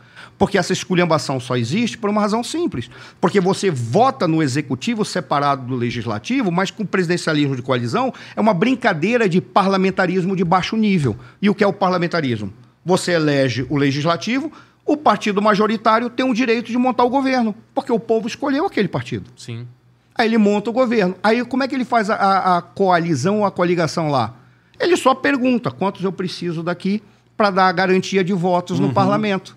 Ah, preciso de mais dois partidos com tantos uh, deputados. Aí o que, que você faz? Reúne essa galera, o governo vai ser dividido entre nós. Eu não preciso criar mais ministérios. Porque eu já tenho a maioria. O que, que a oposição faz? Cria o gabinete sombra. O que é o gabinete sombra? Um conjunto de ministros que, para cada proposta que o cara lá faz, eu digo uma proposta alternativa. E quando vai ser debatido no parlamento, é argumento contra argumento de proposta contra proposta. Não é contra pessoas e quem está sendo comprado ou vendido. Eu, não eu tem ataque pessoal para o indivíduo, não tem é, ataque individual. É, você está entendendo porque esse sistema né? é um lixo? Eu, eu, lembro que aconteceu... Ele é feito para não funcionar, cara. O ano passado tinha muito, tava rolando muito essa conversa, eu acho que era por causa do Temer. Tenho quase certeza que, ele, que o pessoal estava discutindo. Uma, não era parlamentarismo, tinha um outro nome. Então, eu estava discutindo. Semipresidencialismo. Semipresidencialismo. É o semipresidencialismo. Ah, verdade. o que, que seria o semipresidencialismo? Você elege o presidente, ok? Mas o presidente não governa. Eles, é, é, eu lembro que o pessoal okay. falava que ele seria uma rainha da Inglaterra. Ele é, ele é uma coroa. É, seria, ou seja, ele teria o papel de ser o, é, tratar de questões que não digam respeito à política. Vamos usar esses termos porque alguns, alguns cientistas políticos usam assim: a política baixa. O que seria a política baixa? A política pública, as políticas públicas do dia a dia do cidadão. Uhum. Então, esse ocuparia o governo. Ele trataria da política alta. que seria a política alta? A política externa, a política de defesa, representação então, teria que no ter mundo. um primeiro-ministro? Acabaria sendo, pode ser chamado esse cara de primeiro-ministro. Alguns lugares chamam de presidente e chamam o outro cara de alguma outra coisa. O que significa é aquele que é o chefe de Estado, ele só representa o país e trata da política alta, a política exterior e outras. Aquele que trata da política baixa, uhum. do dia a dia, poderia vir direto do parlamento ou poderia ser indicado pelo presidente da República que foi eleito e aprovado pelo parlamento. Qual a diferença para o parlamentarismo? Porque o parlamentarismo ele funciona de uma maneira ele tem, muito ele clara. Ele tem um presidente, o parlamentarismo? No parlamentarismo, não. Uhum. Poderia até imaginar a possibilidade de um presidente. Mas como é que é o parlamento? Você vota no legislativo. Certo. O partido que teve mais votos tem maior número de deputados. Hoje seria a gente votar só. Se hoje fosse parlamentarismo, a nossa eleição só teria senador e deputado federal. Só teria esse, essa- exatamente, teria uma, Certo. uma, uma Câmara baixa e uma Câmara alta. Pra gente, assim, senador seria a Câmara alta e a, e a Câmara dos Deputados seria a Câmara baixa. E o baixo não significa que é menor ou pior, é que para dizer que Só um. pra- É, só pra, é como a gente chama diferenciar. de senador e... É. e- Basicamente isso. Mas o partido que recebeu o maior número de votos tem mais deputados. Seria o PL hoje. Cabe ao PL governar. O que, que o PL faz? Escolhe entre, ele, entre eles quem vai ser o primeiro-ministro. Isso, era sempre Que minha é o dúvida se o primeiro-ministro ele era tipo a eleição do, do presidente da Câmara de Deputados, onde todos votam. No- não, não. nesse Não, caso não, quem é uma decide é o, direta, partido então. É uma escolha direta do próprio vencedor. partido vencedor Certo. ou da coligação que é necessária para garantir a governabilidade. Eles escolhem entre ali, entre eles, Uhum. e são aprovados entre esses aí. Aí o que ele faz? Ele pega e monta o seu gabinete, que é o conjunto de ministros. Que pode ser chamado de secretário em um local, secre- em outros é chamado ministro. Mas assim, ele monta o seu gabinete, que é o governo propriamente dito. O parlamentarismo tem a vantagem que é isso. Se um governante, que é o primeiro-ministro, está fazendo besteira, Uhum. ele cai. Aí ele cai, por quê? Porque ele não está conseguindo governar. Então, tem que escolher ou um novo primeiro-ministro, ou um novo gabinete com outros partidos, ou então é convocada novas eleições. Aí vem a pergunta: e quem convoca novas eleições? Exato. Essa é a razão pela qual você tem o chefe de governo, que é o primeiro-ministro, e como chefe de Estado, no caso do semipresidencialismo, é um presidente eleito. No caso da- da- da- dos, parlamentaris- eh, dos parlamentaristas, que não são eh, monarquias, você elege um presidente, ou muitas vezes o presidente sai do próprio legislativo também. De onde sai. Olha, olha que coisa curiosa. Na E Itália esse cara toma a decisão de dissolver o, o- o parlamento? é dado a ele algumas atribuições. Dentre elas, por exemplo, foi eleito o parlamento. Beleza. Aí o que faz? O parlamento, aí votam todos, eu acho que é o caso da Itália, e- escolhe um presidente da República, que fica por um período extenso. O que esse primeiro presidente da, da República faz? Indica um primeiro-ministro. E o primeiro-ministro vai ser votado ali. Normalmente, esse presidente escolhe o primeiro-ministro dentro do partido majoritário, para garantir governabilidade, uma coligação. Essa é a jo- jogada entre os tipos de regime de governo ou sistema de governo, o nome que se dá para isso. Não é sistema político, é sistema de Por governo. que isso seria mais vantajoso para o Brasil? Porque no caso. Porque a a única coisa que eu vejo é tirar essa figura de, de, de- tirar do povo, na verdade, não tirar de lá, tirar do povo essa coisa de olhar para o presidente e achar que ele é um ditador. Ou o salvador da pátria. Não, eu- exato, É. porque hoje, hoje o povo brasileiro enxerga o presidente da República ou como um ditador ou como um salvador da pátria. O cara cobra dele coisas.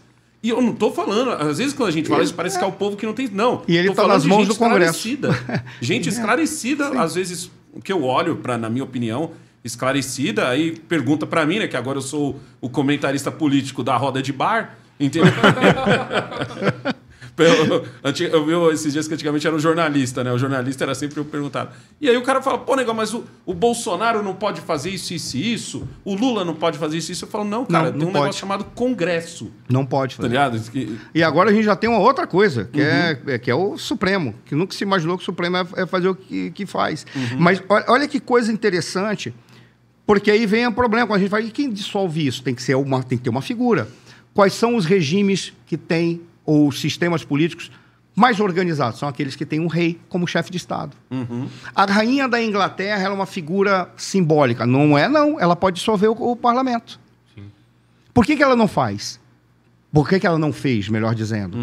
Porque ela tinha um comportamento não se meter na política, exceto que não fosse caso de fragmentação da política ou fragmentação social.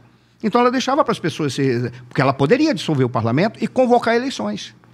Ela poderia fazer Não, e isso. só o fato de ter uma figura como a rainha também com esse poder, é, teoricamente inibe também os caras de fazerem merda. Sim, porque assim, pô, ela tem esse poder, então pera aí que eu vou andar é dentro o das quatro poder linhas. de gerar equilíbrio. Exatamente. Tá? Aí é que tá. Por isso que quando a gente fala o parlamentarismo é melhor, mas aí vem a pergunta: vota num presidente da República para ser aquela figura que vai trabalhar só de ficar observando e atuar nos momentos de fragilidade, Mas esculhambação? parece, às vezes, pra mim. Eu prefiro a rainha. Parece, parece para mim, às vezes, depois dessa de ficar comentando política e tal, que os próprios políticos precisam desse espantalho.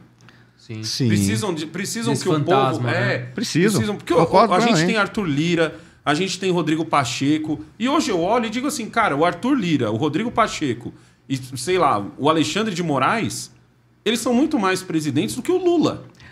Ano passado Total. do que o Bolsonaro. Não, esses caras eles conseguem articular muito mais que É. o Lula e gerar e, e ter poder muito maior que E aí a né, gente se pergunta, pô, por que, que os próprios políticos não querem isso? Mas porque é legal você ter um Lula pra você tacar uma pedra, você ter um Bolsonaro pra você tacar Olha, é, é pior do que isso, cara. Aham. Esse sistema, ele criou uma- um tipo, uma estrutura com uma engenharia institucional que ela é tão perversa que o cara que entra lá, eu vou te fazer a pergunta, por que, que ele vai mudar alguma coisa se tudo é benéfico para ele? Seja por recurso, seja por poder. Porque ele a recebe... Daisy falou isso esses dias. Por que, que eles vão mudar Por que que ele isso? vai mudar? Não vai. Ele não tem Tá por que ele mudar. Quer ver como o negócio é mais esculhambado ainda? A gente tava falando do parlamento. Eu falei de uma maneira muito rápida, atropelei um monte de coisa. foi Mas, cara, demais. a gente pega e eu disse, por que, que isso é uma esculhambação? Porque se você parar para prestar atenção, o presidente funciona como se fosse o primeiro-ministro, está toda hora sob o crivo do parlamento, que pode derrubar ele a qualquer hora. Exato, com a, com a figura do impeachment. Com a figura do impeachment. figura do impeachment. Aí você diz assim, pô, mas então isso é uma esculhambação? É. E eles precisam dessa esculhambação. Vamos acrescentar mais coisa problemática? A gente tem um sistema eleitoral que, se você olhar os partidos, os partidos nosso partido representa o quê? Nada. Ele não representa, representa o dono do partido, que toma conta e recebe o fundo eleitoral, que é outro problema, e o fundo partidário, e distribui de acordo com a benesse dele.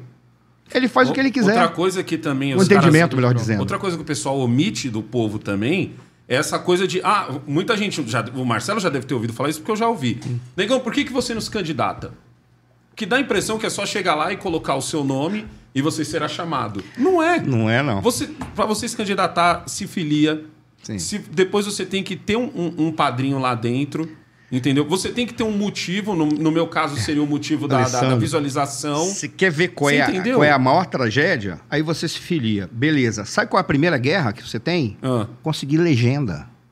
Não. Conseguir aquele número. só o número. Por quê? Porque tem uma quantidade específica de legenda. Você acha que essas legendas são dadas para quem? Para os caras que são os queridinhos do dono do partido. Que se, se entra um É. cara como eu, que não tem o dinheiro, mas tem a visualização, eles vão me convencer a eu apoiar alguém. Exatamente. E pra, É. ó, você tem um secretariado aqui, se você apoiar. E isso é mais louco, porque, por exemplo, a gente tá falando de vereador. Sim. É o, É. o primeiro cargo, vamos dizer assim. Se você vai É a pra porta de prefeito, ali, para né? prefeito, o cara, o, o Marcelo tá lá, tem grandes chances e tal, mas o, o Igor pode chegar e falar assim: não, então, conversa com o. Do... Exclui o Marcelo da conversa, conversa com o dono do partido, aí vem o dono do partido e fala: então, Marcelo, eu tô vendo aqui que você tem chances, mas aí, o Igor, a gente Tá entrando conversou. com grana. Ele tem mais dinheiro para fazer a campanha. E às vezes essa conversa só Não. se for parça, hein? Não, e, cara, Porque senão é, o cara chega e às fala: vezes ó, nem tem conversa. E, cara, É, eu vou acabou ser bem duro no que eu vou falar. Uhum. Você acha que você vai ser eleito porque você tem boas ideias e tem um grupo de seguidores que identificam que você é bom? Não. Você vai, quem é eleito é quem tem grana. Ou quem é uma celebridade que fez algum escândalo e tem um bando de maluco que estava querendo vai votar. votar. nele e vai votar porque não sei. Voto Mas de vai votar. protesto. Não, é voto isso. Mas e o pior, Mentira. aí você identifica que o- você tem inimigos políticos. Sabe onde estão os inimigos? No teu partido. É o cara do lado está querendo a tua legenda, está querendo dinheiro de campanha, tá que se vai- não gosta do que você falou porque você foi muito bom. Como você foi muito bom, pu- puxa o tapete desse cara aí. Vamos puxar, porque esse é o teu inimigo. Agora, olha como o nosso sistema é podre. A gente falou do legislativo, vamos falar agora do judiciário.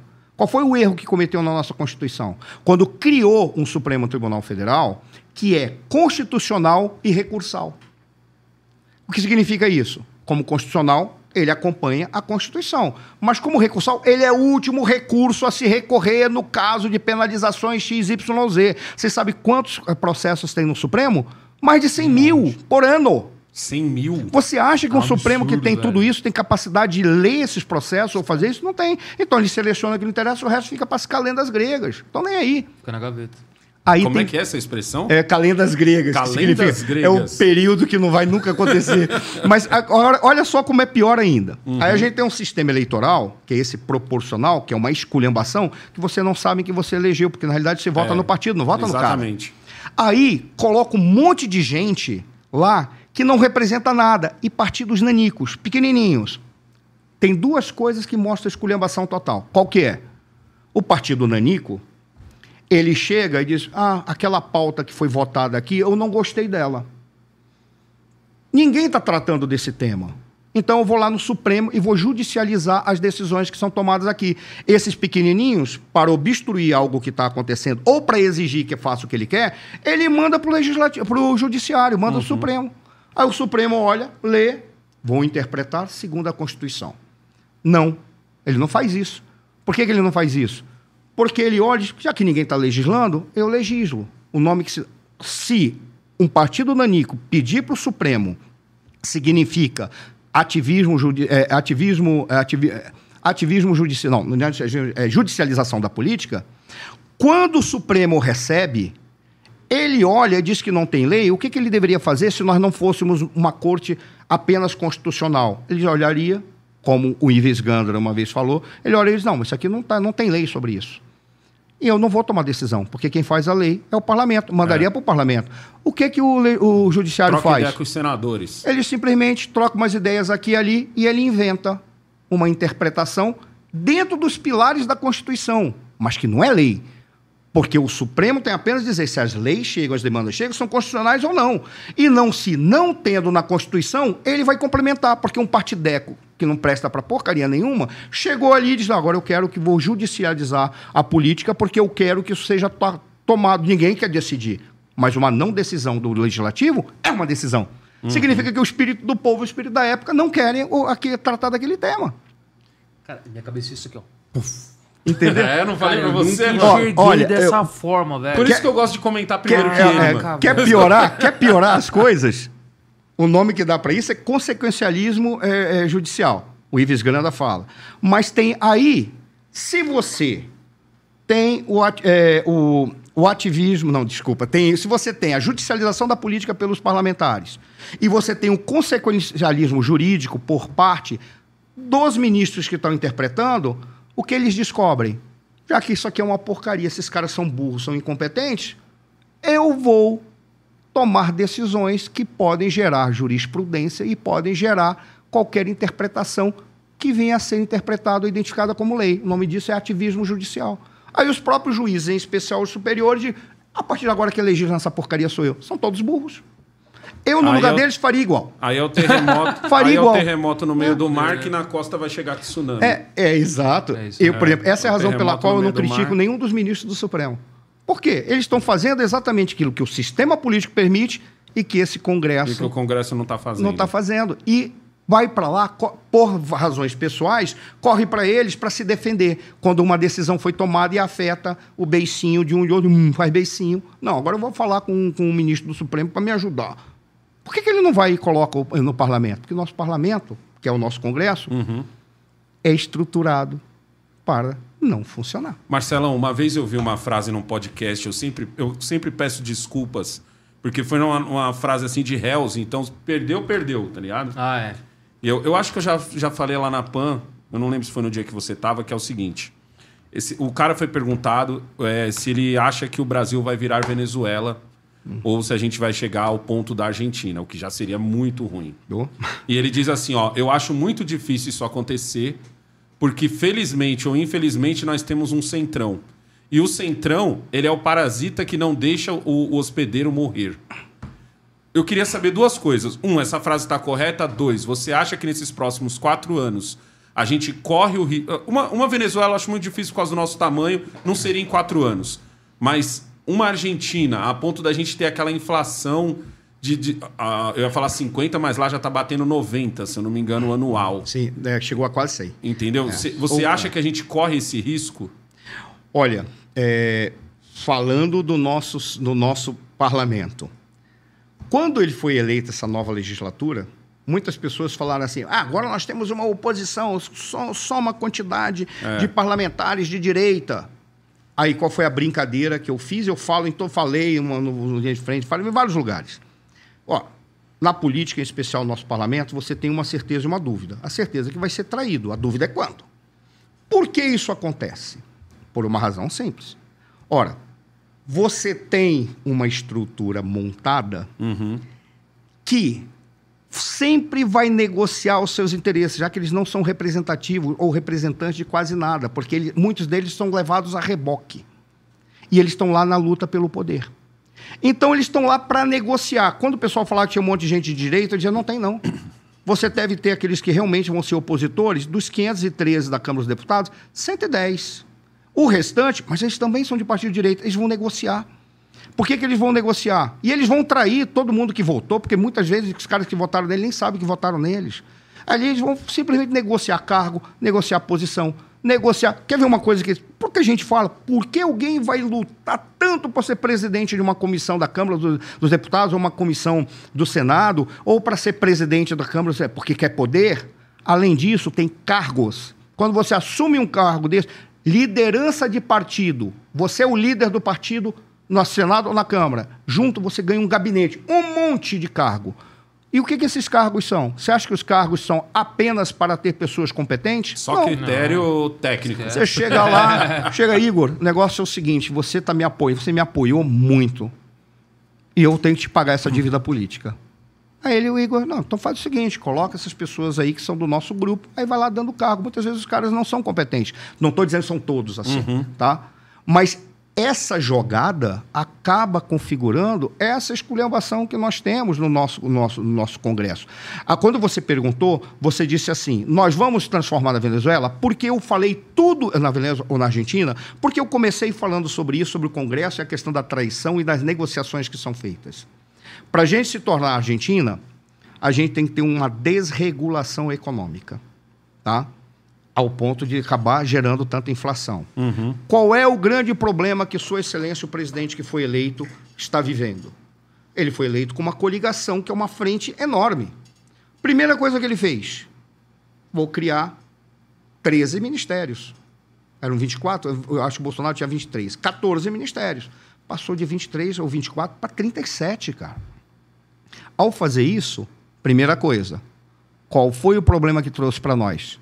Pô, mas o orçamento que eu passo no É. primeiro ano já foi aprovado. Eu tenho que arranjar dinheiro de algum lugar. Rebenta da, o teto. PEC da transição, porque a gente precisa cumprir o compromisso de campanha com aquelas pessoas mais desfavorecidas, coitadas, estão passando fome.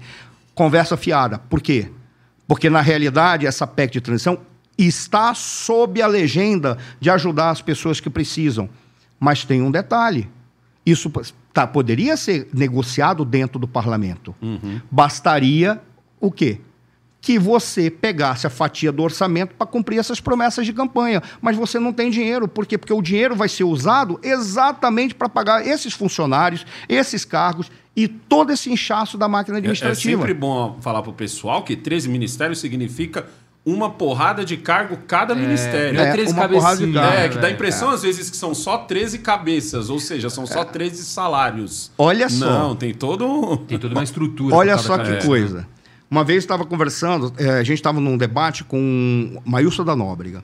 E ele falou, quando ele falou aquilo, disse, graças a Deus que alguém veio na TV e falou isso. Porque ele falou, disse, Pô, não sei por que vocês estão discutindo tanto. Do orçamento, 80% do orçamento é fixo e obrigatório, é impositivo. Por qual razão? Porque é pagar funcionalismo, pagar pensão. E só sobra quase 20, mais ou menos, que ele falou. É com esses 20 que a gente tem que trabalhar. Mata a charada. Eu tenho compromissos de campanha. Como é que eu pago esses compromissos de campanha? Isso que sobra dá? Daria se eu tivesse a máquina pública é, enxuta. Se eu enxugasse a máquina pública, como é que eu enxugo a máquina pública? Reduzo o número de ministérios, reduzo o número de cargos, faço uma reengenharia institucional para colocar as pessoas no lugar certo em que elas possam ser aproveitadas adequadamente. Mas diga como é que é pagar a frente ampla, hein? No- é, exato. Eita. É isso. Teria que fazer uma reforma administrativa. Como é que eu vou fazer a reforma administrativa se eu tenho que pagar a frente ampla? A frente ampla. Aí vem. O que que o presidente é, é, precisa fazer? Ele precisa, de alguma forma, arranjar dinheiro. Como é que ele já está querendo arranjar dinheiro? Acabou a desoneração dos combustíveis. A partir de agora, volta a tributação. Vai botar mais 29 bilhões no. Botou aí, ele tem como pagar esses, esses problemas políticos. Além disso, o que, que ele precisa? Ué, se eu não tiver condição de arrecadar imposto porque eu estou afastando os investidores, eu vou ter que imprimir moeda. Vem a inflação. Além disso, o que, que eu preciso fazer? Ah, eu preciso atrair investidores. Eu nunca vou atrair investidores com juros da, da, da taxa Selic tão alto. Exato. Você balela, você baixa os juros da, da, da taxa Selic, por qual razão? Porque se você baixar, você consegue criar crediário. Qual é a maior forma de você iludir uma pessoa? é fazer com que ela compre esse copo que ela sempre sonhou que custa um milhão de dólares. Não, vamos jogar uma coisa factível. 3 mil reais, suponhamos que seja. São aqueles copos é, turbinados. Stanley. Stanley, isso. 3, 4 mil reais. É, é o meu sonho. Sempre sonhei isso, mas não tenho dinheiro, porque eu tenho que comprar o meu feijão com arroz. Mas você pode comprar isso em 50 parcelas sem entrada. Aí você se ilude de que você é classe média ganhando R$ 1.300. Lembram que teve uma época que foi falado isso? Porque você tem crédito, porque o juros está baixo. Só tem um detalhe. Ou você vai quebrar daqui a um tempo, porque não tem de onde tirar dinheiro, e as pessoas que podem produzir na sociedade estão indo embora, É. não estão investindo mais, ou então alguém vai arcar com isso. Quem que pode arcar com isso? Se houver um acordo entre governo e mega empresários que fazem o crédito, eles ganham do governo, você dando calote ou não. Quem vai pagar por isso aí? Toda a sociedade. Isso foi feito no, no Lula é. 1. Exato. No Lula 1 foi isso. Porque eu, eu lembro, eu lembro, eu falo muito sempre isso, que eu falo assim, gente, eu lembro da, da- de. Teve uma época que para você ter um empréstimo, você tinha que ter algo.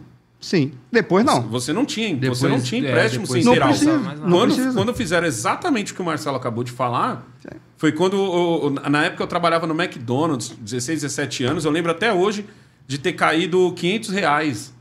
Só que estava separado da minha conta. Tipo, eu tinha um saldo e tinha os 500 reais que era de crédito. Eu falei, mas que dinheiro é esse? Exato. É crédito. Aí, Eu olhei, eu falei, mas que dinheiro é esse? Mas, cara, Toma aí, se enforca. se você não pagar isso, quem que vai pagar? Porque o banqueiro não vai perder. Não É. vai. Alguém vai pagar. Pro- Provavelmente a sociedade inteira por intermédio do Estado, ou seja, por Que se intermédio do governo. agora o que o, acho que foi o Itaú com a, com a Americanas, o Itaú Bradesco, não sei, que tá com, a- com aquela coisa que jogou a dívida para nós. Olha, e olha, e olha, e olha, olha que coisa curiosa. É, quando você falou do ir para a Argentina, tá entendendo a lógica que pode produzir uma Argentina? Uhum. Aí a gente está vendo essa discussão sobre a independência do Banco Central. Às vezes que eu pude me manifestar, eu digo, gente, vocês acham que o Lula está preocupado com a independência do Banco Central? Tá nada, Ou tá não? nada. Ele está preocupado em ter apenas uma coisa, o cara dele lá. Tanto que ele começou, porque o Banco Central. Aí o, o Roberto, o Roberto Campos Neto, Uhum. ele começou a amenizar. Aí ele, puta, o que, que eu faço agora? Porque o problema é ter ele lá. E não ser independente ou não, porque se ele tiver É. um cara dele, ele, ele dá um telefonema.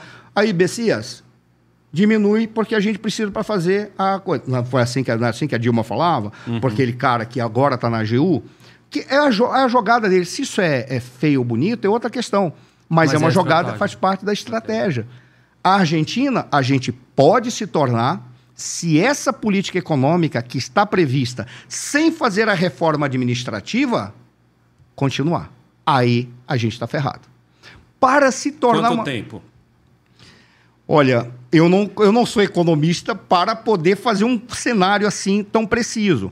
Mas eu acho que se neste ano eles mantiverem a mesma pegada, em dois anos a gente não chega à Argentina, mas a gente começa a quebrar a nossa economia e a nossa moeda. E o nosso parasita centrão? Olha, Ele o- vai mesmo deixar o hospedeiro morrer? Porque é literalmente o que vai acontecer. Tua pergunta é genial, cara. É, é, sabe por quê? Porque a história do Brasil diz o seguinte: é, todas as transformações políticas que aconteceram, elas aconteceram não porque o- a sociedade identificou que era o momento, ou porque o povo exigiu a mudança. Todas as transformações políticas na história do Brasil, ou transformações que produziram dinâmica econômica, ocorreram porque aqueles que têm o controle do poder, e o Centrão é um dos órgãos mais fortes, É. chegavam à conclusão de que era preciso mudar alguma coisa para que tudo permanecesse como sempre foi. Porque a Dilma caiu por menos. Sim. Tipo Sim. assim, a Dilma, a Dilma caiu, tá- a coisa tava feia? A coisa tava feia. Mas a gente não chegou nem perto de uma Argentina e a Dilma caiu. Sim. Entendeu? mas e hoje a treta- gente treta tem. Da, gente, da, da Dilma foi outra, né? É, não, mas a eu, treta a, a gente, a- mas eu, eu vejo assim, da seguinte forma: quando, quando a gente hoje. A gente tem uma Argentina como exemplo do nosso lado. Grande, forte e quebrada. Entendeu? Ela tá quebrada hoje. E, e a, gente, o- o- a gente sempre usou essa briga é, direita versus esquerda, sempre usou o- a Venezuela e Cuba. Sim. Que são exemplos que eu não acho bom, da mesma forma que eu não acho legal quando os caras usam uma Dinamarca. Que eu falo, cara, Dinamarca é Guarulhos. tá ligado? A Venezuela é, é- é- é muito pequena, é a cidade de São Paulo. Entendeu? Então, É né? o, o- são, o, o Brasil é muito diferente. Ele não é Sim. muito diferente, tipo assim, do Rio Grande do Sul ao, ao Amazonas. Não, ele é diferente de São Paulo a Rio de Janeiro. Já Sim. tem, você já tem uma diferença muito grande. Então, eu- quando eu olho isso daí, eu fico nessa de, pô, mas quanto tempo? Porque a Dilma caiu por menos. Olha, Entendeu? é possível que o Lula caia. É possível, porque o Centrão... porque o, o Alckmin. eu acho que o que facilita o Lula não é ele fazer cagada. É o fato do Alckmin ser o vice É, dele. exa- mas aí, olha, Isso quero- facilita a queda dele. entendeu porque eu falei, vamos mudar alguma coisa para que tudo permaneça como sempre foi. Tem um livro clássico, é o, é o, o Leopardo ou, e o Gato Pardo de Tomásio de Lampezu, Lampelu- Lam- Agora me deu, me deu branco no sobrenome dele, que é um que faz a, que tem um, um livro para explicar exatamente essa dinâmica. Mas veja, qual é a jogada? Realmente, se o Centrão perceber que algo vai acabar mudando porque está uma desestrutura geral, ele entra e diz: não, a partir de agora então é muito fácil. Basta ele cometer uma gafe que a gente pede o impeachment. Uhum. Aí cai o Lula, quem que assume? O Alckmin. O Alckmin. Ora. O Que Alckmin. não tem ninguém. O Temer é a prova de que. Eu, eu- vejo, eu vejo o Alckmin hoje como um Temer. O Temer apaziguou o Brasil quando a Dilma caiu. E ele fez isso em seis, sete meses. Sim. Ele conseguiu apaziguar o Brasil. Como eu, como eu sempre digo, ele pegou o barco Brasil afundado e botou boiando. Não fez andar, mas boiou. O que mata o Temer é aquela conversa com o Joesley na madruga. Sim. Na madrugada. Aquele ali foi. Então, tipo assim, o brasileiro já, já, já entende o que é, assim, com o Collor, quando entra o Itamar, com o Temer, quando entra a Dilma. Itamar, ele mesmo, né? Collor sai, Itamar entra. É. Colo sai entra Itamar. I- isso. Itamar. Aí depois entrou o Isso, Fernando então Henrique. o brasileiro já tá acostumado com essa coisa de vem um, faz cagada, vem outro e nivela. Vem um, faz cagada, vem outro e nivela. E hoje o nivelador seria o Alckmin. Mas olha, mas você vê Entendeu? como é um sistema político podre. É. O nosso, a nossa engenharia. Vamos para deixar claro quando fala assim, porque dependendo, o jurista chama sistema político de uma coisa diferente que o cientista político fala, dependendo das escolas de ciência política. Vamos falar de uma forma diferente, que fica mais claro. A engenharia institucional da nossa organização política, com todo respeito, é um lixo. Foi feita para não funcionar. Aí qu- você vê, você lembra que a gente falou do ativismo judicial, em que o juiz começa a achar, agora pega o juiz do juiz do juiz, que é o Supremo.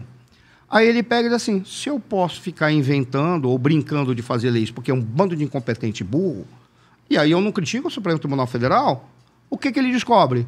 Eu posso ser o mediador entre os poderes. Espera aí, então ele é um quarto poder. Eu entro para botar o dedo na cara do, do senador, ponho o dedo na cara do, é, é, é, do deputado e ponho o dedo na cara do presidente. Aí todo mundo vai dizer assim: pô, mas e as pessoas não vão se revoltar? Eles não podem se revoltar? Qual é o limite em que eles vão se revoltar? O limite são dois. Quando eles tiverem certeza que eles podem, de uma tacada só, tirar quase todos de lá, isso não vai acontecer por causa dos interesses, e por causa de um erro que foi construído, criado eh, no nosso, na nossa construção do regime do, da engenharia institucional do nosso sistema político, que é uma porcaria chamada foro privilegiado. Nossa, isso é uma. Isso é ridículo. É. Se É você tem um foro demais, velho. privilegiado, sabe o que significa?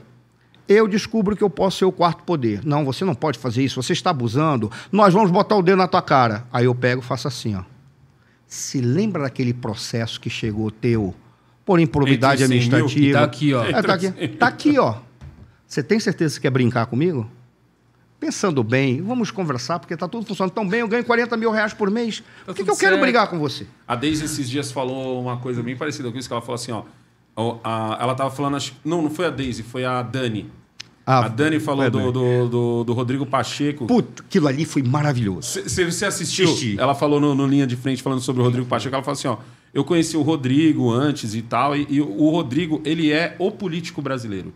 Ele não é um cara que briga, Sim. ele conversa com todo mundo, ele atende todo mundo, e ele, e ele, e ele quer que a máquina continue funcionando do jeito que está. Exatamente. Ele falou: o bom político é justamente isso. E A é o cara que chega à presidência de Câmara. É o cara que que eu- chega. É. O cara consegue fiquei- surfar, né? Cara, eu nunca tinha olhado desse jeito. Não, e, e pegando, e pegando esse gancho sobre é, fazer diferente para manter, né? É, tem uma pergunta muito interessante do Renato Andrade aqui. Ele fala, ele fala o seguinte: professor, é, fez falta no Brasil uma revolução, uma real luta para ser uma nação, um povo, visto que a independência do Brasil foi praticamente dada, não foi lutada. Eu penso Olha, muito nisso. sabe? olha- É, o, é o que eu, o que eu falo também, é tipo assim, a gente é um país com... Vou fazer uma analogia muito rápida aqui para você poder responder ele, que é assim, Estados Unidos e Brasil estão ali pau a pau de- do, do continente quando foi descoberto. Só que os Estados Unidos é aquele irmão que precisou ir trabalhar cedo porque o pai foi embora. O Brasil é aquele irmão mais novo, um pouquinho mais novo, que a mãe falou: não, seu irmão já está indo. Fica você aqui. E a gente ficou mimado. A gente, a gente não enfrentou as Olha, coisas que aquele irmão Mas, mas olha, eu vou, eu vou. É uma visão minha, tá? Uma, uma- um posicionamento meu. Nó- teve violência, assim, no nosso, nosso processo de independência. Teve uma séria violência e teve uma, uma necessidade de organizar uma resistência, porque Portugal não queria. E as elites portuguesas não queriam perder essa vaca leiteira. Sim. Ninguém é tolo de perder isso, né? É, primeira coisa, é, eu acho o seguinte: houve violência, mas a maneira como foi feita a nossa independência, ela foi muito bem construída e costurada pelo, pelo Bonifácio e foi muito bem é, interpretada e assumida por Dom Pedro I. Era um garoto, um moleque de 24 anos, esperto e bom pra caramba. Porque ele preservou a unidade territorial. O Brasil ia se fragmentar inteiro. Por isso, aí, a negociação foi para não permitir a fragmentação, para que não caísse o poder nas mãos de outros que não fosse a família eh, imperia- eh, imperial brasileira, no caso, a família real. Ou seja, a jogada é que foram feitos um conjunto de negociações para preservar esse patrimônio gigantesco. E aí o Dom Pedro foi uma figura essencial. Ele era um cara mais simples, não era arrogante, pelo que dizem.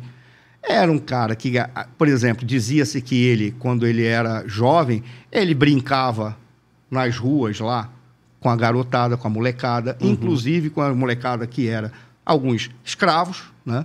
Ou seja, ele era um cara mais do povo. E ele matou algumas charadas que estavam acontecendo lá. Por exemplo, nós vamos fazer que tipo de monarquia? Tinha um modelo francês, tinha um modelo inglês, aí pega-se um modelo francês e cria-se o quarto poder. Qual era a jogada? Você tem, cria-se, não, estabelece o quarto poder. Você tinha três poderes: executivo, legislativo e judiciário. Executivo governava, legislativo faz as leis, judiciário julga e interpreta se, se as leis estão sendo respeitadas adequadamente. E o que é o quarto poder? É aquele que preserva a organização e funciona não como sistema de pesos e contrapesos. É o que determina que nenhum deles vai passar um por cima do outro.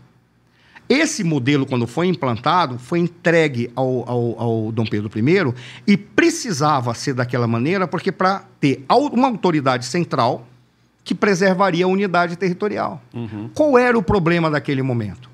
O legislativo ti- tinha a sua autonomia específica, o judiciário também, mas o executivo ele era ocupado pelo, pelo imperador, por Dom Pedro I. Olha que jogada. Esses três poderes eram responsáveis perante o quarto, que era o poder moderador. E o poder moderador não era responsável perante ninguém, porque ele era responsável perante a si, si próprio. Só tinha um problema. O executivo não era Dom Pedro, o moderador não era Dom Pedro, Dom Pedro era responsável perante ele mesmo. Criou-se aí uma ideia que tinha uma concentração excessiva nas mãos do imperador, mas aquilo foi necessário naquele momento histórico para garantir, porque ele precisava, não podia ter discussão. Ah, mas os nordestinos podem estar fazendo isso, ah, mas os sulistas. Não, ele dizia: negócio é o seguinte, pega a tropa e acaba com essa esculhambação, para a gente preservar a unidade territorial. Descobriu-se que isso era um problema depois, quando o Brasil já estava não pacificado, mas o processo de eh, manutenção desse território estava garantido. Aí vem o período da regência e depois vem Dom Pedro II. Como é que Dom Pedro II matou a charada? Ele matou a charada dizendo assim: pô, mas é, ver- é verdade. Nós vamos trazer uma desestabilização se o executivo e o moderador ficar nas minhas mãos. Como é que a gente faz? Vamos criar o parlamentarismo a nosso modo. Qual era o parlamentarismo a nosso, a nosso modo? Ele indicava o primeiro-ministro, que ia ser votado ou aprovado eh, no legislativo, e ele ficava só como moderador. Assim, os três respondiam perante ele, e ele estava livre. O moderador funcionava de uma maneira legal. Por quê? Porque ele era o regulador entre os poderes. Quando a gente olha o que está acontecendo agora, o que é a conclusão que a gente chega? Devido a esse sistema político esculhambado chamado é, presidencialismo de coalizão, que gerou essas bobagens, dentre elas o hiperpoder do, do, do judiciário, do Supremo, o Supremo acha que ele é o poder moderador, moderador.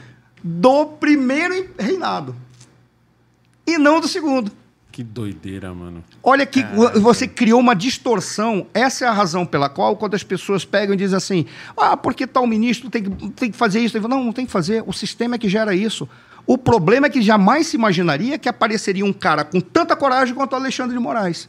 Que pegou e disse, já que todo mundo é burro, eu não sou. E eu vou fazer o que eu quero. Tem brecha, né? Tem brecha? Não tem como. Então ele acaba, eles acabam trazendo o poder moderador para os 11. E quando você olha para aqueles 11, quem é o cara que se você chegar e falar assim, ó, tá tendo uma pancadaria aí, nós somos a nossa turma aqui. Aí vem um cara de fora na nossa rua e quer bater. Quem é o cara que vai? Aqui a gente sabe, é o negão, vai lá, vai lá e vai encher de porrada todo mundo. Ele é o cara que não, não precisa não. Eu sou o Alexandre de Pega Moraes o Alexandre, pega o Alexandre, o Alexandre vai lá e pega, porque ele tem coragem, entendeu? Mas isso é a deturpação do nosso sistema, que é que consegue produzir isso. Bastou ter um cara que disse: "Eu entendi como é que essa bagaça funciona". Fez a leitura correta. ô, Marcelão, recentemente no, no, no meu canal me fizeram uma pergunta, eu vou passar lá para você. O Alexandre de Moraes, ele é o Sérgio Moro da esquerda? Ele é, ele é pra- hoje para a esquerda o que o Sérgio Moro foi um dia para o pessoal da direita? Você vê ele assim? Não, não vejo. O Sérgio- O Alexandre de Moraes é Alexandre de Moraes. Uhum. Ele não representa ninguém. Ele representa a si próprio e ninguém sabe se porventura ele faz parte de algum grupo, ninguém sabe Mas qual a grupo que esquerda, é. você acha que a esquerda vê ele desse jeito ou vê ele com uma certa. Ele é, é, é, ele Como é um herói, né? como um herói, como o pessoal da direita já viu o Moro um dia? eu vejo, para mim, a esquerda vê ele como um instrumento. Um instrumento? Porque não, eu não vejo que a esquerda identifica no Alexandre de Moraes que ele seja eh, socialista ou esquerdista. O Alexandre de Moraes é o Alexandre de Moraes. A pro, quer ver a prova disso? É, diplomação do Lula. Eu li o roteiro eh, do cerimonial. Estava no roteiro explicitamente. E o presidente do TSE fala rapidamente para o encerramento do coisa ele falou um discurso de candidato à presidência da República. Salvei a democracia, fiz isso, fiz aquilo, fez não sei o quê, você que tá anote, fui eu. Ele foi lá e disse: o Alexandre de Moraes é o Alexandre de Moraes. Tanto que muitas vezes as pessoas dizem: ah, mas o Alexandre de Moraes pode cair a qualquer momento se o Senado for tomado ou se o Senado eh, conseguir eh, se organizar em torno de uma oposição ao Alexandre de Moraes e se organizar em torno eh, de uma direita consciente. Di- O pessoal tomou consciência, todo mundo de direita lá. Vamos derrubar o Alexandre de Moraes. Sabe quem vai agregar imediatamente esse grupo? PT. Por quê? Você acha que o PT ficaria contra o Alexandre de Moraes? Pá, Se cai o Alexandre de Moraes, o que, o, que Lula, é? o Lula bota três. É. Bota três. É o que a Carla Zambelli falou essa Olha, semana. e tem um detalhe: o Alexandre de Moraes ele vai acabar se tornando o ponto de equilíbrio. Olha que coisa estranha. Por quê? Porque lá dentro do Senado, as pessoas vão ficar assim: puta, não posso tirar o Alexandre de Moraes, senão o PT põe três. Se a gente tirar mais não sei quem, o PT põe quatro. As pessoas sempre falam de quê? Toffoli, Gilmar Mendes, Alexandre de Moraes, sempre falam desses três. Né?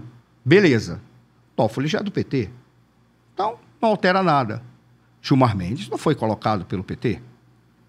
Alexandre de Moraes foi colocado pelo Temer. Pelo Temer. É, e o Gilmar Mendes foi colocado pelo FHC, eu creio. Acho que é, É, isso mesmo. foi Foi, pelo FHC. É, desculpa, foi o FHC, não creio. Não, é, é. Foi se cai o Alexandre de Moraes e o, e o- e o Gilmar Mendes, o PT põe quatro.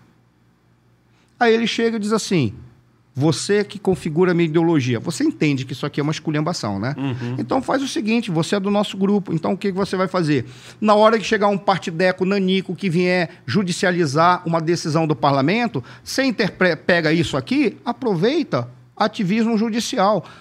E consequencialismo jurídico. Como é que você vai fazer? É, eu concordo. Isso aí tem que ser tomada uma decisão. Como um bando de incompetente, toma uma decisão eu. Bem, uma nova. Aí vai conversar direto com o presidente da República. Faz isso, que isso vai de acordo com os nossos interesses. Veja, eu não estou falando de corrupção, não estou falando de nada. Estou falando apenas da... lógica que esse sistema Mas nojento baseado no permite. que a gente viu nos últimos anos, mesmo o presidente indicando quando o cara bota a toga, ele é outro. Ele não é o que o presidente quer que ele seja. Aí é que tá o detalhe. Ele muda. Não à toa o Lula foi É. pra cadeia. É, mas, mas tem um Não à detalhe. toa o Lula também saiu. É, Mas se o Lula não fosse pra cadeia, tem uma treta muito grande. Não, mas né? tem um detalhe. Vê o empoderamento, que é um termo também que usa muito, mas vão acabar, que eles foram adquirindo desde aquele momento em que, o- que a Dilma caiu. Eles foram descobrindo a incompetência do nosso parlamento não é para legislar. A incompetência do nosso parlamento para entender o que é um parlamento, o que é um congresso. Como eles perceberam isso, eles foram, aí eles foram começando a avançar um pouco. Avança um pouco. Quando eles viram que avançou tudo, eles não preciso mais nem me justificar. Eu só tomo a decisão monocraticamente, depois a gente joga para o plenário do Supremo. E o plenário do Supremo é feito por quem? Por supremistas, por ministros do Supremo. É, Por porque que, eu que um eu vai? sempre- eu Corporativamente. enxerguei- Eu vejo muita gente falar assim: ah, mas o Bolsonaro indicou o Cássio Nunes, então ele tem que fazer tudo que o Bolsonaro quer. Eu falo, cara, mano, Não, ele, não ele é pode isso. indicar qualquer. Pode indicar o Carlos Bolsonaro. A partir do momento que entrou lá e botou a toga, não tem mais. Olha, o- é- Você- eu acho que você tem esse compromisso até a sabatina. É, olha, é impressionante. né? Passou a É- sabatina, irmão. é isso mesmo, Pelas decisões que a gente vê. É isso não- mesmo. Não, existe o presidente quis e eu, eu fiz. Não, Pensam eu- por si eu, próprio. Eu sinto essa. Como que a gente pode dizer? Essa independência. Eu sinto É. essa independência. Eles Entendeu? pensam por si- porque são independentes. Se você prestar atenção, sim. o que eles são? São nobres. Eles são uma aristocracia. Por quê? Porque recebem um cargo vitalício com um poder gigantesco, com um salário razoável, convenhamos, né? Só o salário é razoável, mas quando você coloca os Fora penduricários, benefícios, os né? benefícios, aí você diz assim, e você não pode tocar nele, né? Tocar fisicamente, então, tocar de retirar lá, ou questionar, você pode até questionar, mas dependendo do que pode acontecer, nem questionar mais pode.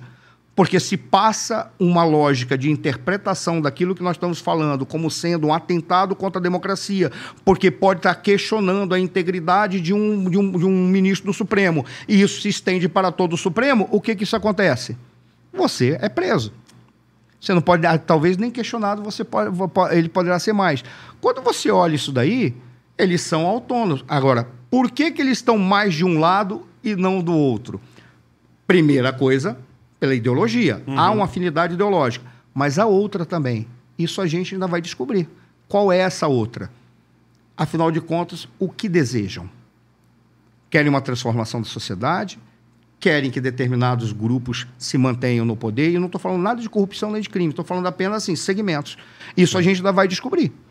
Você acha que se o, se o Temer, que é uma teoria que eu também tenho, se o Temer não tivesse sido pego lá conversando na madrugada com o Joesley, eu acredito que provavelmente ele teria se candidatado à à reeleição.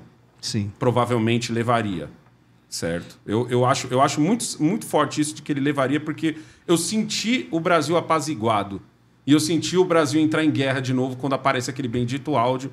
O Brasil entra em guerra, aquela guerra de novo, corrupto que se ferra e tal, não sei o que, manifestação o caramba 4. Se o Temer tivesse sido, tivesse sido candidato a presidente, tivesse vencido, hoje o Supremo estaria do jeito que está, porque dificilmente a gente teria essa, essa conversa. Porque essa conversa nasce muito dos embates do Bolsonaro com os ministros do Supremo, em especial Alexandre de Moraes e o Toffoli, não, o Barroso. Barroso. E o Barroso. Se o Temer, que já é um cara mais Geraldo Alckmin, que já é um cara mais conciliador, que já não é um cara de. de, De é brigar. o político à moda antiga. É o político Rodrigo Pacheco, como a própria, Sim. como Ah, a sim. própria Dani falou. Ele veio da burocracia. Hoje, hoje, Ah. hoje estaria ainda essa coisa do partido Nanico indo lá e, e conseguindo, ou estaria uma coisa do cara? Você já está exagerando aqui, toda hora você aqui. Estaria, eu vou te dizer, é, as coisas estariam mais pacificadas Hum. é, porque o Temer entende algo que é da, re- da lei da vida em sociedade, que por quem nasceu, quem já brincou em rua, quem já quem é de periferia, que vê a realidade, como é que funciona? Pô, eu sou de Manaus. A gente tinha a nossa galerinha que jogava bola na rua. A rua de baixo tinha a galerinha deles, ok? Ou exceto quando o bairro é que tinha a sua única galera, que contra o outro bairro. Exatamente. Como é que você faz? Quando tinha um problema entre a galerinha da rua de baixo com a galerinha da rua daqui, vou te fazer uma pergunta. Os grandões iam pra porrada? Não. Não. Quem ia nos mocorongo. e os grandões só ficavam assim, não, vai você ali, tem que provar que tem que provar que faz da nossa parte, do nosso grupo. Por quê? Porque se os grandões vão pra porrada, o que acontece? Um perde. Se um perde, o que, que vai acontecer? Ou a galerinha da rua de lá vem toda pra cá e, não, e, e tem um monte de gente que não quer vir, ou então vai surgir um outro grande lá pra conquistar e tomar conta daquilo lá. O Temer, ele é malandro. Ele sabe que grandão não briga com grandão. Então, certamente, ele teria apaziguado. E teria deixado os mocorongos da Câmara, que ia ficar brigando entre eles. Deixa, deixa assim mesmo, faz parte, faz parte, até gera like. Entendeu? Deixa, deixa esse pessoal brigando aí. Não tem problema nenhum. O Temer, ele tem mais é, habilidade política para entender como funciona a vida política. Então, muito provavelmente, ele teria conseguido fazer algo que aí o Bolsonaro não fez. Aí a gente tem que dizer, ele não conseguiu fazer. Apaziguar os grandões. Deixa os mocorongos ficarem brigando entre si. Eu sinto, às vezes, Marcelão, que é isso que os caras querem, tá ligado? Sim, é eu, o que eles sinto, eu sinto, eu, eu, eu falo sempre isso, eu falo, mano, o que deixa muitas vezes o mundo político brabo é que a internet, e aí entra essa coisa da regulamentação, de regular a mídia e tal, porque a internet deu um poder e tirou um poder deles. Ela deu muito poder para os políticos, muito. Ao mesmo tempo, ela tirou o poder dos políticos. Então, tipo assim, o, um, eu, eu sou do tempo em que, meu, um político jamais seria importunado num restaurante. Sim, jamais seria importunado num, num, num, hotel. Sim, jamais ele seria importunado num comício. Jamais ele seria importunado fora do Brasil. E hoje não. Hoje o brasileiro, hoje o brasileiro encosta. Ele pega o celular dele aqui, ó. Ele o cola ali no cara, O político tá é. comendo aqui, ele fala assim: "Ô, político". E, che... Porque quando os chega... políticos já não representam mais nada. Exato. E Esse é quando, o você, e quando você chega a isso num ministro, que aconteceu com os ministros, entendeu? Aconteceu essa hostilização.